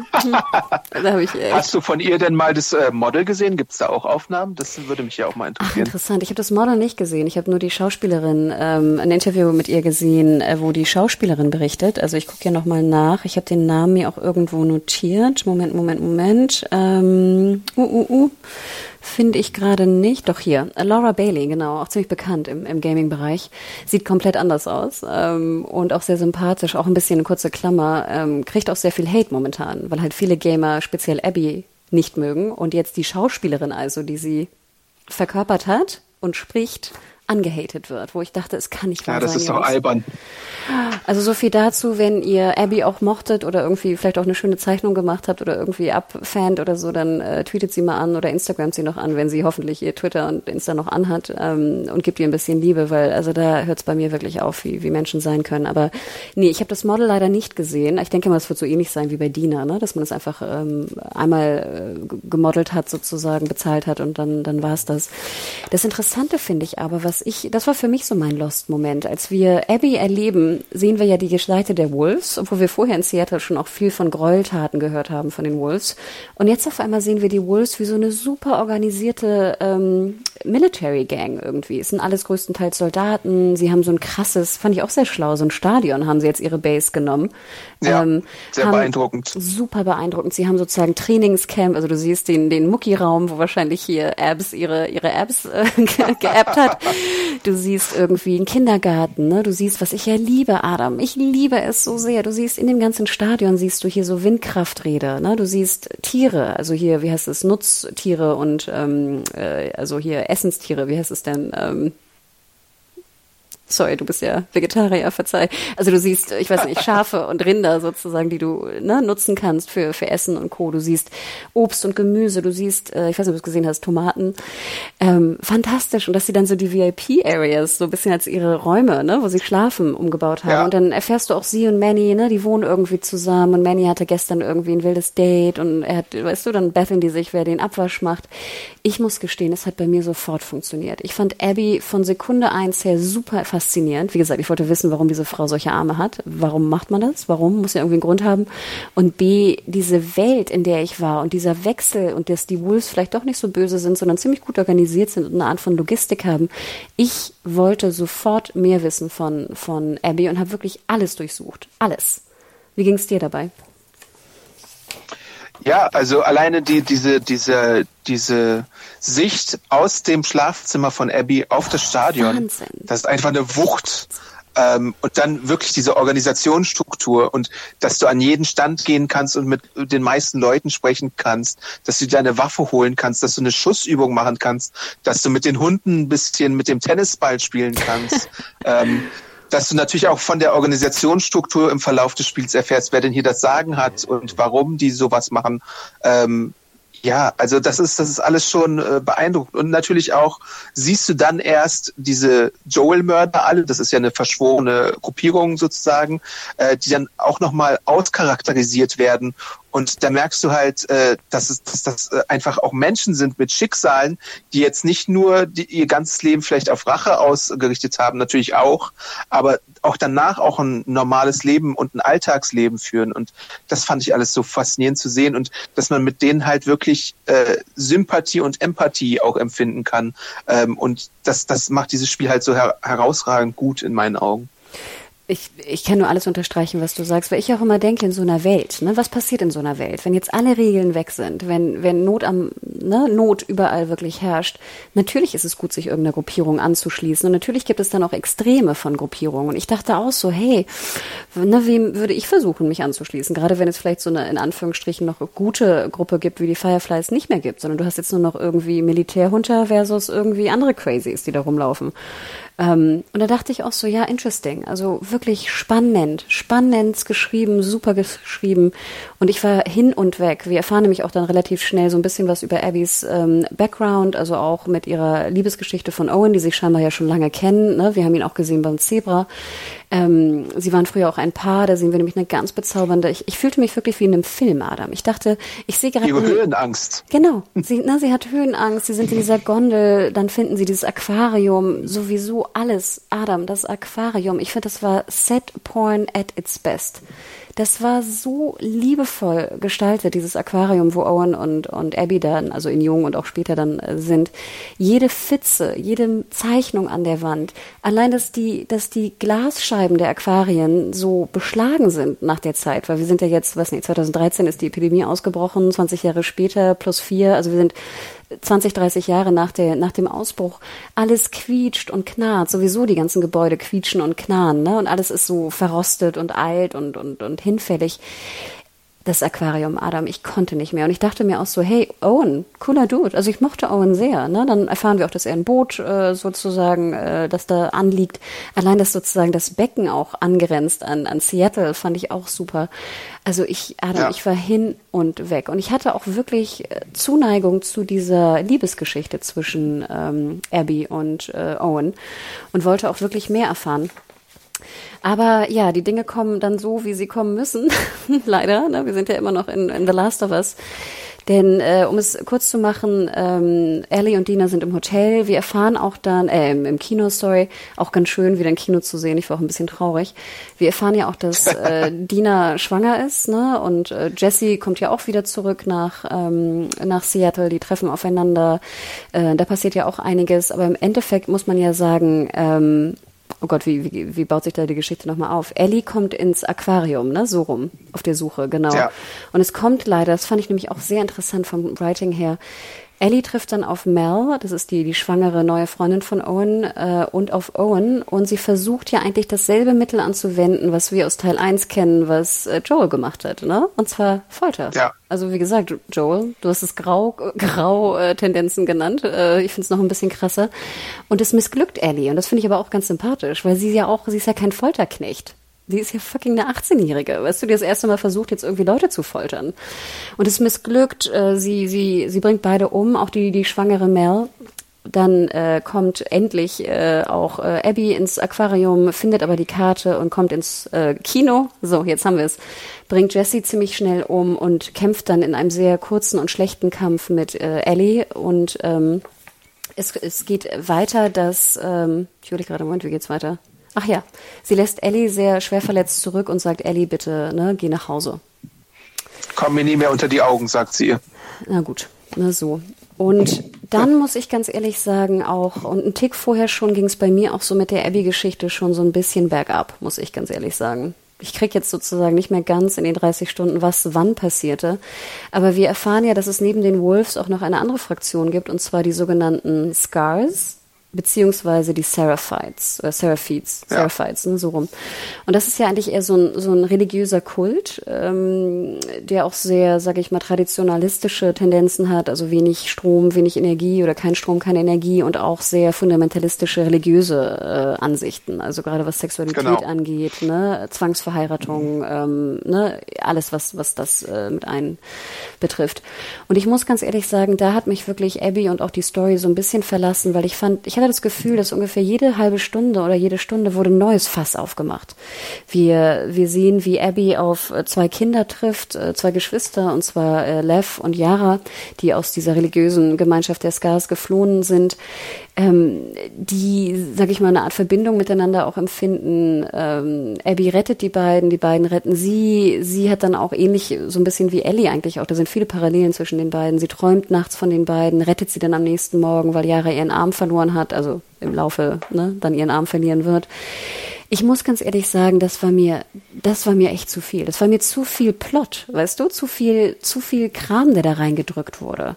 Ich fand ihn spannend und er war bombastisch auch wieder umgesetzt. Ich erinnere mich da an diese Luftbrücke, ne, zwischen den Häusern, die die Seraphites ja. benutzen. Wirklich super interessant, super kreativ. Aber ich fand, das brauchte die Story alles gar nicht. Das war viel zu viel. Denn es endet nämlich dann in diesem Plot, dass auch noch äh, Abby mit den beiden, beziehungsweise mit äh, Yara, dann noch auf die Insel der Seraphites ging. Und da dachte ich echt so, Naughty Dog, nee, bitte, das will ich nicht auch noch machen. Wie ging es dir dabei? Also ich hatte mit dem mit dem Teil hatte ich jetzt gar nicht so konkrete Probleme. Ich das habe ich sogar relativ äh, genossen, würde ich sagen. Ähm, ich fand es sogar ziemlich spannend, weil sie ja halt diese dieses Fass aufgemacht haben mit den Wolves und den Seraphites. Äh, deswegen wollte ich da auch Hintergründe erfahren, weil ich am Anfang des Spiels überhaupt nicht richtig geschnallt hatte, wer sind jetzt welche Gruppierungen und gibt es vielleicht sogar drei oder vier. Aber das hat sich ja dann schnell auf so zwei große Gruppierungen äh, außerhalb von Jackson äh, herauskristallisiert. Und das fand ich alles noch relativ spannend, auch so die, die, äh, die Anbindung an Lev, der ja dann so ein bisschen ähm, so ein Ellie-Äquivalent für Abby wird, äh, was ich äh, interessant fand äh, von der Idee her. Ich hatte dann tatsächlich eher Probleme mit dem allerletzten Drittel, was nach dem großen Konflikt dann noch äh, geschieht, weil als sich die Wege trennen vom Theater, äh, gibt es halt dann nochmal sowas, äh, einen, einen, einen Abschluss von der ganzen Geschichte, denn äh, da gibt es dann nochmal zwei äh, Szenenwechsel für beide Figuren, also für Abby und Ellie und da finde ich, da hat man, ich weiß nicht so richtig, ob man, ob das noch nötig gewesen wäre oder ob man da den Absprung verpasst hat. Aber kommen wir doch mal kurz, genau, du hast es erwähnt, also wir, wir, ähm, wir kommen auf die Insel, wir, äh, Abby und, und Lev können sozusagen fliehen, ne? Die Seraphites und Wolves äh, wurschteln da rum. Naughty Dog flext nochmal, dass sie auch sehr gut Feuer können, was wir auch schon in Uncharted gesehen haben, ne? Hier, wir können auch Feuer, zeigen es euch, bitte. Ihr müsst aber drei Stunden ungefähr, ne? dafür arbeiten, das zu sehen. Sorry. Ähm, und dann hast du natürlich recht. Also dann würde ich ja sagen, lass uns einmal zur Farm kommen. Also ich, ne, Ellie geht jetzt ja, ja. sage ich mal, schwer verletzt, auch äh, mit ähm, Dina, die auch einen Pfeil durch den Rücken bekommen hat, zurück. Und wir sehen, glaube ich, auch wieder einen, einen, einen, einen wahnsinnig bezaubernden Moment, nämlich die beiden auf einer Farm. Und zwar, sie haben jetzt, also Dina hat das Baby bekommen, ähm, das, das Kind auch von Jesse. Jesse ist tot. Sie haben aber scheinbar auch noch weiterhin Kontakt mit, äh, mit Jackson ne, und mit den Eltern von Jesse. Fand ich auch ganz süß, ne, wenn man da so ein bisschen rumguckt. Dann sieht man auch, dass die sozusagen zusammen äh, noch sich schreiben und, und treffen oder sich treffen wollen, sagen wir so. Und ich muss ganz ehrlich. sagen. Eine kurze Frage dazu. ähm, hattest, du da, hattest du da jemals äh, das Bedenken oder die Idee, dass die Farm-Sache nur ein Albtraum sein könnte und Ellie aufwacht und das Spiel vielleicht innerhalb von einer Stunde zu Ende ist? Ja, so, so ging es mir nämlich. Ja, ich gebe dir recht. Ich dachte auch so, ist das jetzt ihre Traumvorstellung, ne? Hm, weil wir hörten ja vorher, glaube ich, irgendwie mal auf dem Pferd, ne? Dass Dina erzählte, sie wäre gern auf einer Farm, glaube ich, ne? Und Ellie sagte, ja. sie wäre gern eine Astronautin. Ich glaube irgendwie so. Ich komischerweise dachte aber die ganze Zeit, wie ungeschützt die Farm ist. Also klar, da ist ein Zaun drum, ne? Gegen die, die, ich weiß nicht, Walker, nee, wie sage ich auch immer Walker, gegen die Runner und Co. Aber ich dachte auch so, da kann ja jeder eindringen in diese scheiß Farm. Also das war so meine Angst, die ich hatte. Aber unabhängig davon, die beiden sind einfach süß. Dann packen sie Musik an und und äh, ne, äh, sag ich mal, flirten so ein bisschen, äh, tanzen. Auch. Und Baby JJ. Adam, warum heißt der JJ? Äh, Jesse Junior? Ja, viele denken ja Joel und Jesse. Oh. Ach so. Ja. Oh, so sweet. Nein, und das ist wirklich, es ist bezaubernd. Auch dann, auch der Umgang, wie Ellie jetzt mit, mit JJ umgeht, finde ich ja auch ganz bezaubernd. Also, ne, dann, dann holen sie dieses kleine Kuscheltier da von dem, von dem Traktor rein, ne, sie bringt die, die Schafe rein. Es ist wirklich, ne, du denkst ja die ganze Zeit so, Gott, wie schön, ne? Kann das nicht das Ende sein? Ja, ist das, ja, kann das ja, nicht das. Ende sein? Bitte lass Absolut. die doch, lass die doch, lass die doch so sein. Denn was passiert dann? Sie bringt die, die, ich sage immer Schafe, sind das Ziegen, glaube ich, ne, oder? Ich glaube, es waren Ziegen. Sorry. Ja, mit riesigen Klöten. Recht, darauf habe ich nicht geachtet. Absolut, große Klöten. Huge. Klöten oder Eiter? Äh, Euter, sorry. Ach so. Ah, Mist. Haben Sie nicht auch gucken. Euter? Ich, äh, keine Ahnung, ich bin ja, wie gesagt. Sein. Ich glaube nicht, dass die riesige Klöten haben. aber, auch, oh aber auch geil, Adam, dass wir beide solche Stadtkinder sind, dass wir, ich kann nicht mehr sagen, ob es ein Schaf oder eine Ziege war. Und du kannst nicht sagen, ob es ein Euter oder ein Hoden war. Sorry. Sag Bescheid, wenn ich es rausschneiden soll. ähm, Genau, aber wir sehen natürlich, dass, dass, dass dieses, das, was sie getan hat, Emily, und ich meine, äh, Emily sage ich jetzt schon, äh, Ellie, oh Gott, sorry, mein Hirn. Das ist ja ein Wahnsinn, wie viele Leute wir auch umgebracht haben in Seattle. Ne? Also der, der Bodycount, der ja. Wahnsinn. Also wirklich, äh, mir wurde ja, wenn ich versuche nachzudenken, wie viele Leute wir umgebracht haben in Part, äh, in Part 2, keine Ahnung, 500? I don't know. Menschen, ne? Jetzt nicht Runner. Bestimmt, ja, ja, kann sein. Ähm, denn sie hat PTSD und ich muss ganz ehrlich sagen, auch selbst der PTSD-Anfall wurde sehr, sehr gut dargestellt, fand ich. Und du merkst einfach auch mit ihren, mit ihren Träumen und mit, dass sie Joel weiterhin sieht, es ist nicht abgeschlossen und sie kann davon nicht los, äh, sie kann sich davon nicht losmachen. Und sie sagt es ja auch explizit, Dina, ich schlafe nicht, ich esse nichts. So kann es nicht weitergehen. Ne? Und ich dachte immer so, Gott, es wäre ja. so schön, wenn, wenn du es irgendwie möglich machen kannst, aber sie kann es nicht. Und dann kommt Tommy vorbei und sagt, sie hat ein Lied, nämlich, er hat ein Lied und zwar in, ähm, in Kalifornien. Santa Barbara, ja. Jo, und jetzt beginnt Santa Barbara. Und ich glaube, das war dein größtes Problem, ne? Du meintest das letzte Drittel. Ja, ähm, ja ich, wie gesagt, hätte schon einen Tick vorher angefangen mit, den, mit, den, mit der Insel, aber jetzt genau beginnt ein, ein neuer Storyplot, wo ich auch dachte, Naughty Dog, wir wissen auch, dass ihr helles oder trockenes Gras machen könnt, weißt du? Wir müssen nicht nach Kalifornien gehen, nur weil ihr Kalifornien auch darstellen könnt. Aber ich muss ganz ehrlich sagen, ich hatte, ich hatte, ich wollte auch nicht mehr. Weißt du, ich hatte auch ich hatte auch wenig Verständnis dann für Eddie. Weißt du, ich dachte die ganze Zeit nur so, lass ja, es doch. Das ist mein doch. größtes Problem. Lass ja, es ja. doch einfach. Weißt du, weil geh. sie eine Familie hat, weil sie ein Baby hat, weil sie alles hätte, was sie haben könnte, weil der Konflikt, also sie hat die größte Rache genommen, bis auf halt die Hauptrache, die Mörderin halt, aber ich meine, ja, was hat sie denn dann von der Rache? Das bringt ja auch nicht Jesse zurück, das bringt ja auch äh, Joel nicht zurück, das bringt ja auch, was weiß ich, wen nicht zurück. Aber es wird sie ja nicht befriedigen, eigentlich, dachte ich mir so die ganze Zeit über. Und ich glaube, das ist ja auch die Message, glaube ich, oder eine der, der, der Messages, die jetzt das Spiel machen will. Ne? Im Sinne von Rache bringt dir ja nie was. Du hast nie was davon. Ja. Meist bringst du, weißt du, wahrscheinlich hätte sie Abby umgebracht, dann hätte Lev sich versucht, an sie zu retten. Ne? Das ist ja immer dieses, ne? du ja. bringst jemanden um und der andere bringt dann dich um. Aber ich glaube, es soll dir nochmal deutlich zu machen, dass es wirklich eine Art von Obsession ist, die Ellie da hat. Denn sie kann nicht leben, wenn das nicht irgendwie geklärt ist. Und ich, Jetzt hast du, glaube ich, auch schon Abby statt Ellie gesagt. Ach so. Gott, das ist ja gerade. Ellie gemeint. Ähm, also Ellie ne, kann nicht auf der Farm leben und glücklich sein, denn wie gesagt, wenn sie jede Nacht nicht schläft und da irgendwie ne, rumduschert und diese Anfälle hat, dann, ne, und ich denke, gut, ich würde ja sagen, in der heutigen Zeit würde man vielleicht eine Therapie machen. Das ist vielleicht dann in der Welt nicht möglich. Ähm, aber ja, also Kalifornien beginnt, ähm, es baut sich dann relativ schnell auch ein Plot äh, aus, dass, dass es dort so eine Art, ich weiß gar nicht, was das war, wieder eine neue Gruppierung ist, die irgendwelche Sklaven nehmen, die dann da auf dem, auf dem Acker arbeiten, so habe ich es verstanden. Also die die Menschen, die sie gefangen nehmen, missbrauchen und äh, als Sklaven arbeiten lassen. Ja, so Oder? ungefähr. Genau, wir töten die natürlich alle, wir befreien die, die ähm, Gefangenen und ähm, wir hören dann, dass sozusagen äh, Abby äh, am Strand ist. Und dann, Adam, ganz ehrlich, beginnt wieder eine Szene, die ist für mich wieder Torture Porn. Wir sehen eine, eine Kreuzigung, würde ich es fast nennen. Ich weiß nicht, war es eine Kreuzigung? Ja. So ungefähr, ja. Ne, ohne Nägel, glaube ich. Und danach muss ich ganz ehrlich sagen, hatte ich auch erstmal einen Schock. Also ich habe ich hab Abby, sorry, Abby, kaum erkannt. Auf einmal sehen wir eine dünne, ausgemergelte, völlig verhärmte Abby. Ja. Du meintest ja, du hättest sie äh, gar nicht gefunden. Ja.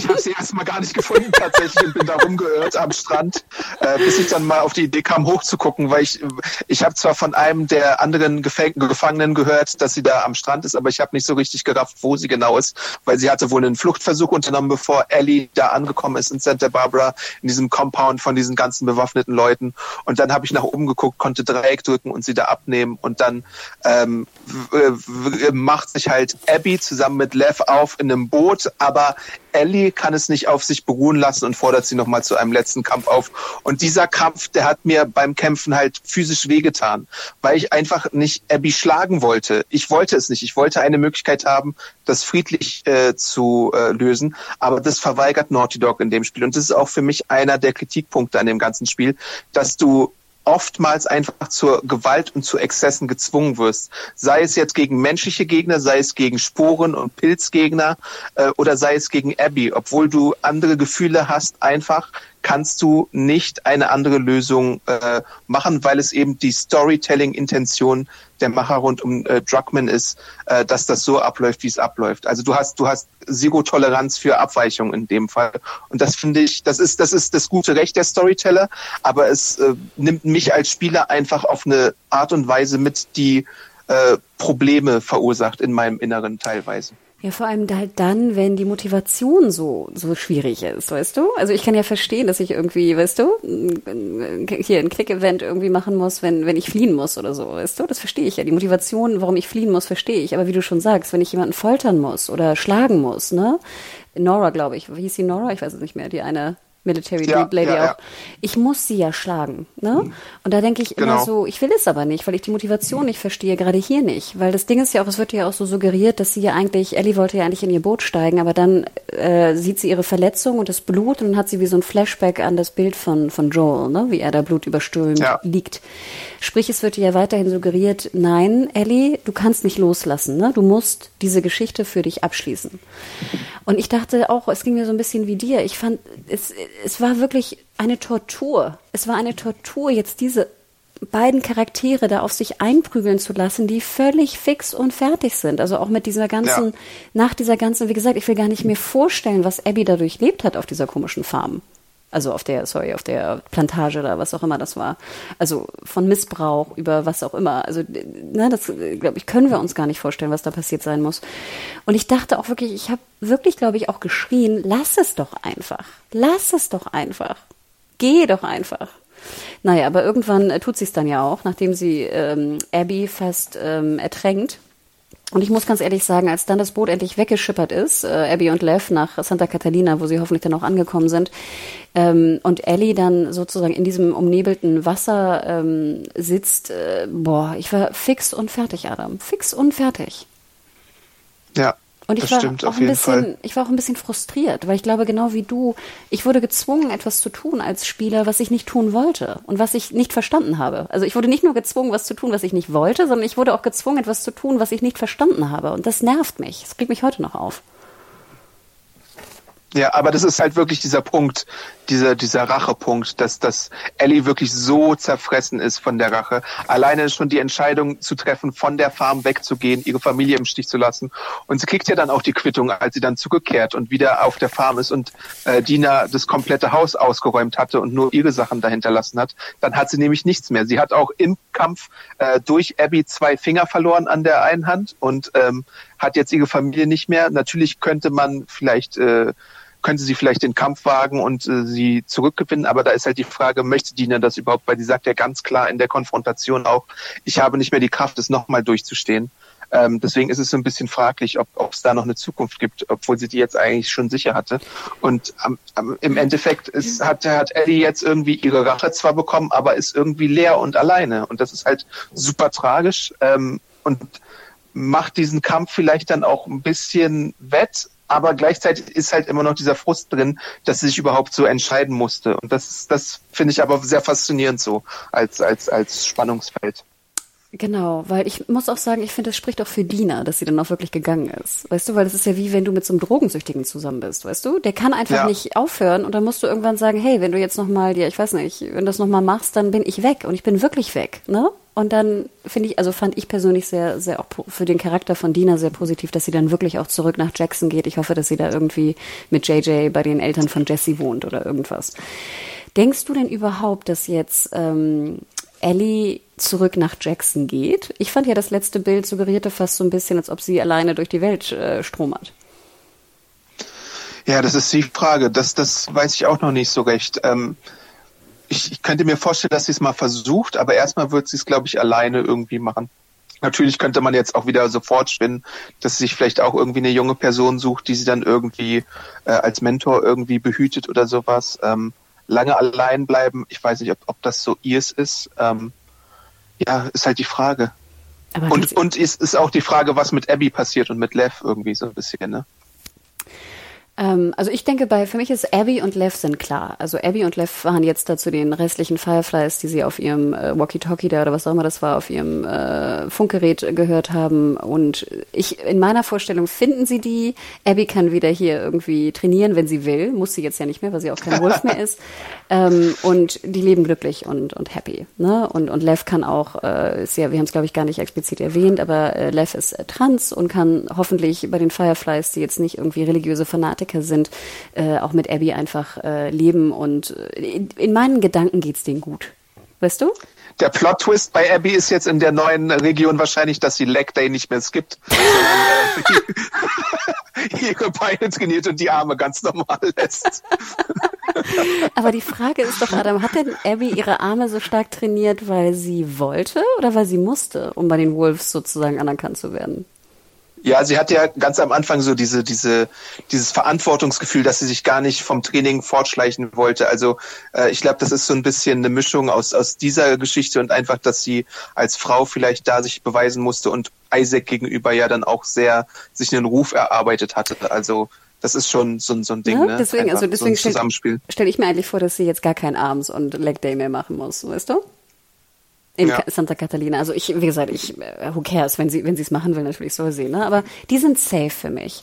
Ich, wo ich noch nicht so ganz hinwegkomme, ist immer die Frage bei Ellie, also ich könnte mir vorstellen, jetzt, ich spinne jetzt ein bisschen rum, ne, dass sie so ein bisschen für sich alleine rumstromert, aber dann hoffentlich wieder zurück nach Jackson geht und es versucht wieder, ne, irgendwie machbar zu machen.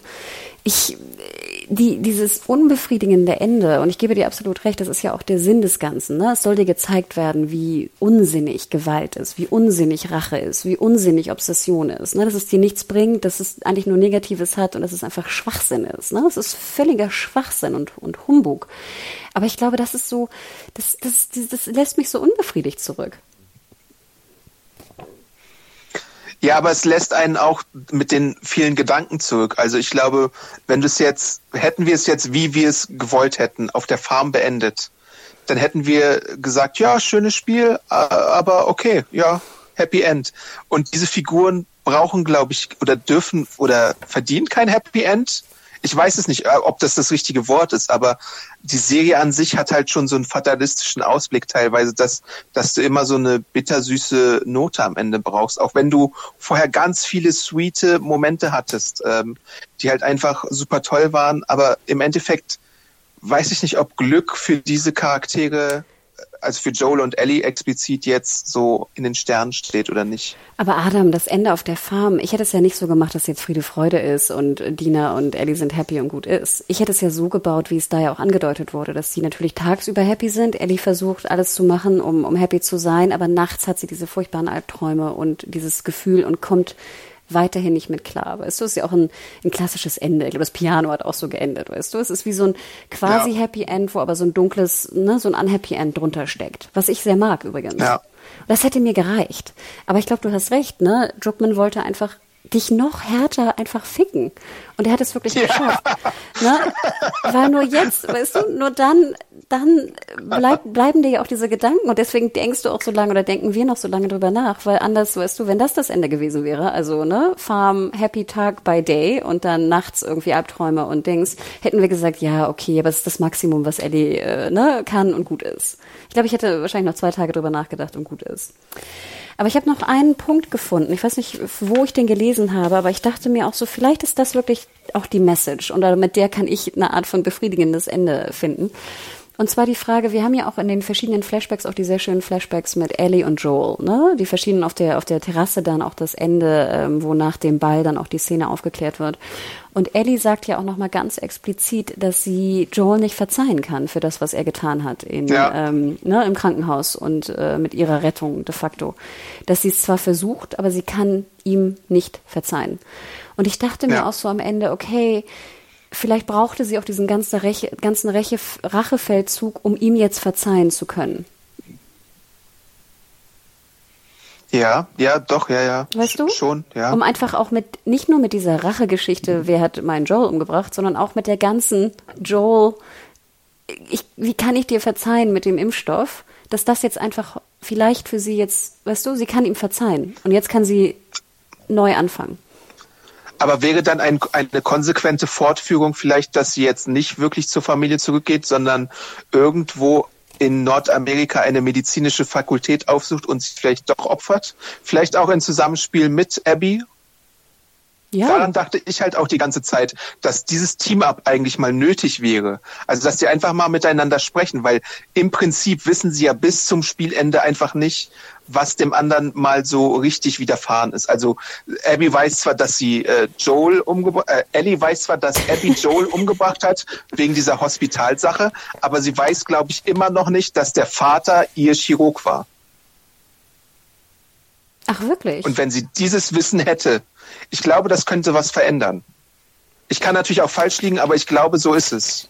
Stimmt, weil sie könnte ja auch denken, dass Abby wohl. Äh? Ach, wirklich? Ich glaube, ja, wahrscheinlich hast du recht. Aber du hast recht. Ich meine, jetzt Ellie könnte ja auch jetzt zurück nach Santa Catalina gehen, ne? Zu den Fireflies und sagen, hey, übrigens, ich bin die Lady, die immun ist, mach die Tests mit mir. Ja. Ja. Nicht, dass ich das wollen würde, das Ende, ne? Also, also ja, mein Wunschende ist, obwohl halt, kurze Klammer noch, das fand ich ganz interessant. Ich habe noch ein Interview mit Druckmann gelesen, wo er meinte, das eigentliche Ende sollte sein, dass äh, dieses Kuscheltier, ne, Olli heißt er, glaube ich, ne, was da auf dem Traktor lag. Ja.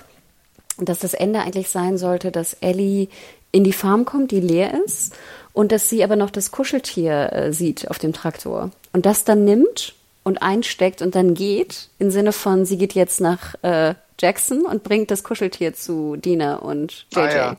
Okay. Aber Druckmann meinte, das wäre zu positiv. Das würde nicht, das würde nicht genug, also nichts, das hat er nicht gesagt, Otto, nicht zu positiv, aber es wäre zu, es müsste genau wie du sagtest, ambivalenter sein, weißt du? Es müsste dich noch härter ja. treffen. Das wäre ein zu glattes Ende für das Spiel und die Geschichte, die eigentlich erzählt werden sollte. Und deswegen, also ich muss ganz ehrlich sehen, jetzt, je länger ich drüber nachdenke und je länger ich auch rede, glaube ich, komme ich jetzt auch zu einem, zu einem, zu einer Art von Befriedigung am Ende. Apropos Befriedigung, ja. wir müssen noch über, über ein paar Szenen reden, die vielleicht auch noch ein paar der Kritikpunkte sind auch im Game. Ähm, Äh, wir haben es einmal kurz, glaube ich, vorher erwähnt, aber auch in der Liebesgeschichte mit Owen und äh, Abby, ganz ehrlich, schlimme Szene, die Cringe-Sex-Szene. Wir müssen einmal kurz drüber reden. Da dachte ich wirklich ja. so, Naughty Dog, wer hat euch denn da geritten? Gab es da nicht einen Menschen, einen Tester, der sagt, das ist irgendwie komisch?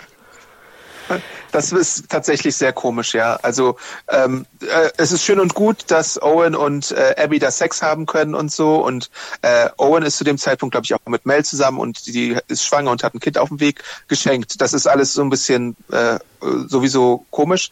Aber wie dann die Sexszene inszeniert ist, das ist ein bisschen awkward, cringy, würde ich mal sagen. Das, das hatten, da hatten, kamen wir beide in einem Vorgespräch mal zu dem Schluss, dass uns das beide irgendwie komisch aufgestoßen ist, wie das dargestellt wurde, weil es irgendwie oh, so, so komisch äh, inszeniert wurde. Doch, also ganz ehrlich, wenn ich jetzt noch drüber nachdenke, würde ich schon so, oh. weil ich finde es auch so ein bisschen, ich finde es hat auch so einen komischen Beigeschmack, weil ich immer denke so, hey, wir sehen jetzt Dina und Ellie irgendwie, weißt du, super süße Beziehung und alles, aber ganz ehrlich, wir sehen also sehr romantische Momente zwischen den beiden, wir sehen aber keine Liebesszene. Dann sehen wir aber hier so ein Ex, Ex-Paar, äh, äh, und dann muss da irgendwie so ein wilder Rage ähm, äh, Sexy Time äh, stattfinden, wo ich es eigentlich auch ganz witzig, das einzig Interessante an der Szene fand, fand ich, wie krass durch ihre Arme, wie sie sich sozusagen körperlich wehren kann gegen Owen. Ist dir das aufgefallen? Ja. Das fand ich, ja. das fand ich ganz interessant, das habe ich noch nie gesehen, weißt du, weil natürlich, ich kann mich ja nicht gegen irgendeinen ne, Dude wehren sozusagen. Aber es war wirklich völlig deplatziert. Ähm, auch, ich meine, dann siehst du ja auch so ihre Boobies und so. Also ich dachte auch so, what the fuck? Es war einfach nur merkwürdig. Und es hat auch, finde ich, zero zur Story beigetragen. Klar, es sollte dir nochmal so ver, ver, verdeutlichen, dass Owen und Abby natürlich miteinander geschlafen haben und dann, äh, ne, Mel nicht möchte, dass, dass sie mitkommt. Ich hätte aber vorher auch verstanden, dass Mel nicht möchte, dass die Ex-Freundin mitkommt. Ja. Weißt du, da mussten die jetzt nicht noch ein Quickie auf dem Boot haben. Also es hat zur Story genau null beigetragen. Oh, naja, also das ist noch ein Punkt, den wir einmal noch kurz erwähnen wollten. Ich glaube, die anderen Kritikpunkte hatten wir ja auch erwähnt. Genau. Ich fand ich ganz schön, dass du erst Probleme mit der Story hattest ab Kalifornien. Ich hatte, wie gesagt, ja schon einen Tick vorher Probleme. Finale Wertung, Adam. Ich glaube, der Kritiker hat gegeben 4,5.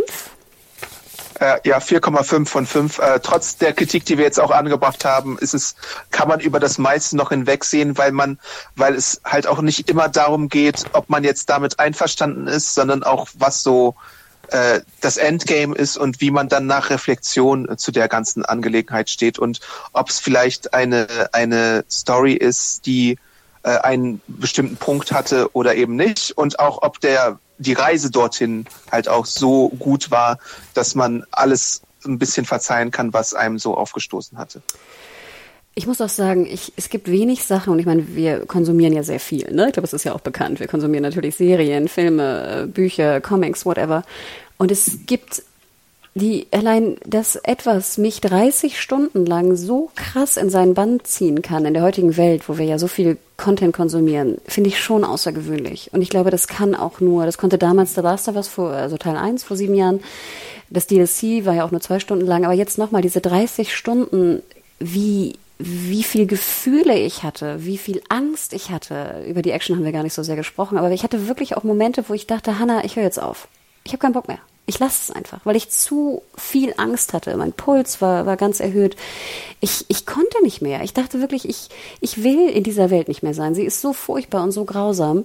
Und dann dachte ich mir auch so, wie krass bitte, dass ein Game mich das 30 Stunden plus noch jetzt diese Nachbearbeitung fühlen lassen kann. Adam. Und dafür allein, dass, dass es in mir solche Gefühle ausdrücken kann von, von, äh, ja, von, von äh, Frustriertheit oder von Frust und von, von Ärger und von, von lass es doch einfach und die ganzen Punkte, die wir erwähnt haben, finde ich Wahnsinn. Und das äh, kann auch bei mir scheinbar auch nur The Last of Us in, in, in dem Content. Ja, es ist ein Ausnahmetitel, muss man einfach sagen. Also ähm, es ist schon selten, dass sowas überhaupt passieren kann und auch auf diese Laufzeit äh, genommen auf jeden Fall. Und äh, ja, also man sollte es auf jeden Fall, wenn man nur ein oder zwei PlayStation-Spiele überhaupt mal spielt oder sich anguckt als Let's Play, dann vielleicht das. Äh, und zwei Sachen äh, gibt es noch dazu zu sagen. Ähm, nämlich A, sucht bei YouTube nach ähm, Ellie Gitarre-Videos, weil das ist wirklich beeindruckend, was die Community da jetzt schon auf die Beine stellt.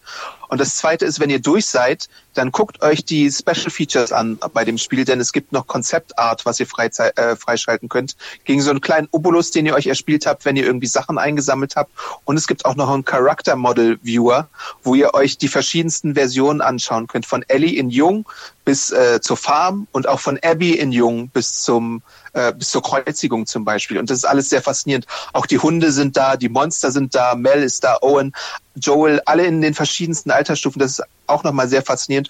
Und die Konzeptzeichnung alleine, die sind halt so wunderschön teilweise, äh, dass einem die Kinnlade runterfällt. Also was, was da an Mühe reingesteckt wurde, auch in, in dieser frühen Kunst- und Schaffensphase, ist einfach äh, wunderbar, äh, wenn man das Spiel genossen hat, als so kleines Sahnebonbon nochmal als Abschluss dann hinten dran. Genau, wir müssen es leider noch einmal kurz erwähnen. Ich hatte es auf dem Zettel, ich hatte es vorher, passte es nicht ganz rein, aber ich hatte auch am Anfang ein bisschen schlechtes Gewissen, weil ich natürlich auch liebe, wo so kleine Moos und Grasfetzen sind. Ne? Es ist wirklich bezaubernd vom, vom Setdesign oder von, wie, wie man auch immer das nennt dann im Gaming.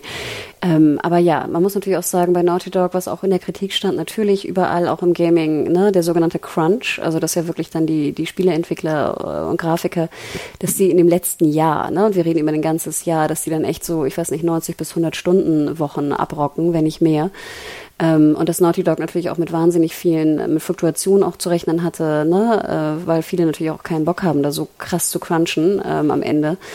Ähm, es soll aber wirklich extrem furchtbar gewesen sein äh, bei Naughty Dog. Und ich muss auch sagen, ich hatte manchmal echt ein schlechtes Gewissen, weil ich dachte, das ist jetzt so schön. Wie viele Entwickler haben jetzt hier gerade rumgecrunched deswegen?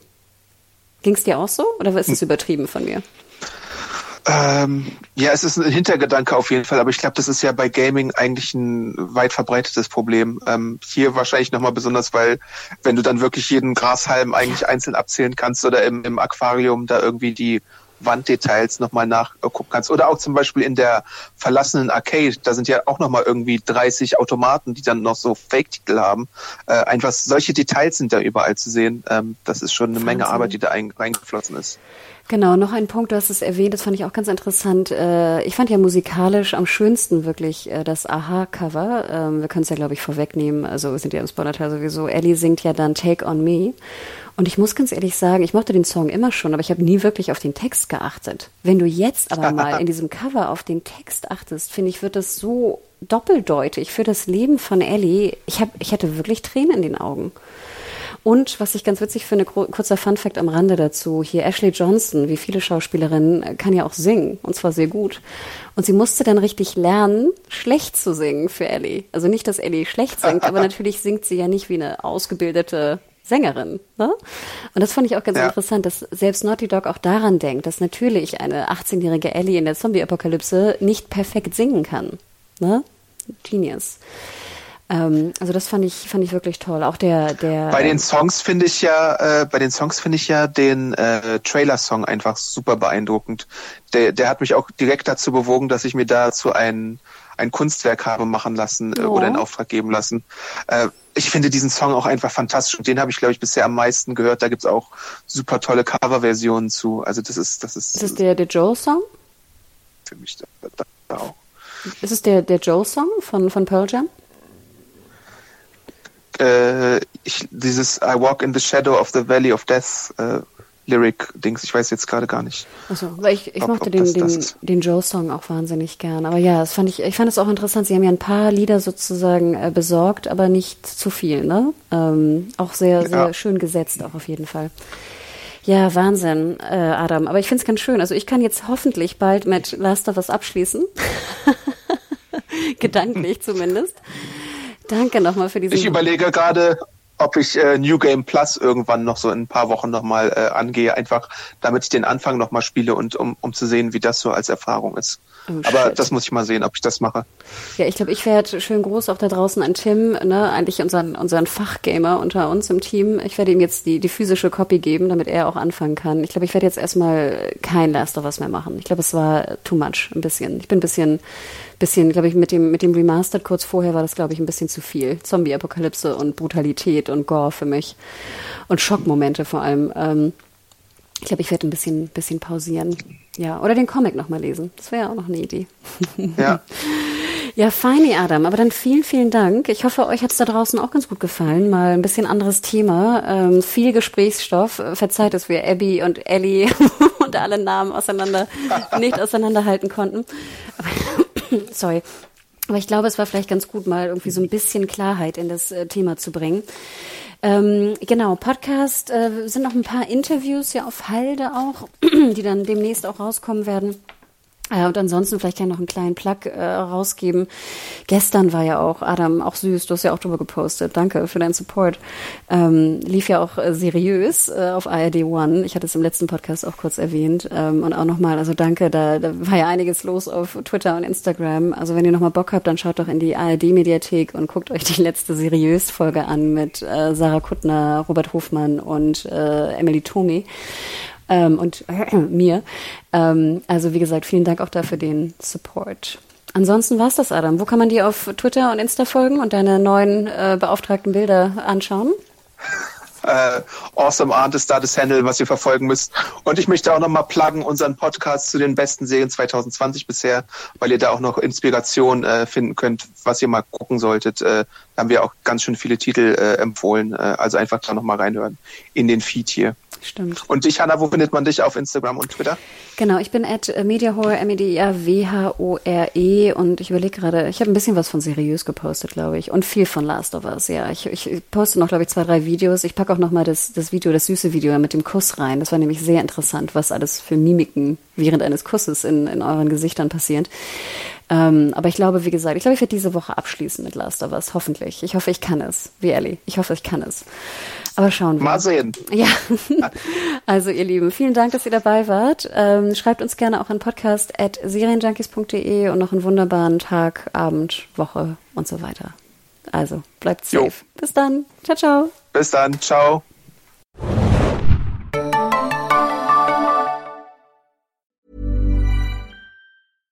Flexibility is great. That's why there's yoga. Flexibility for your insurance coverage is great too. That's why there's United Healthcare Insurance Plans.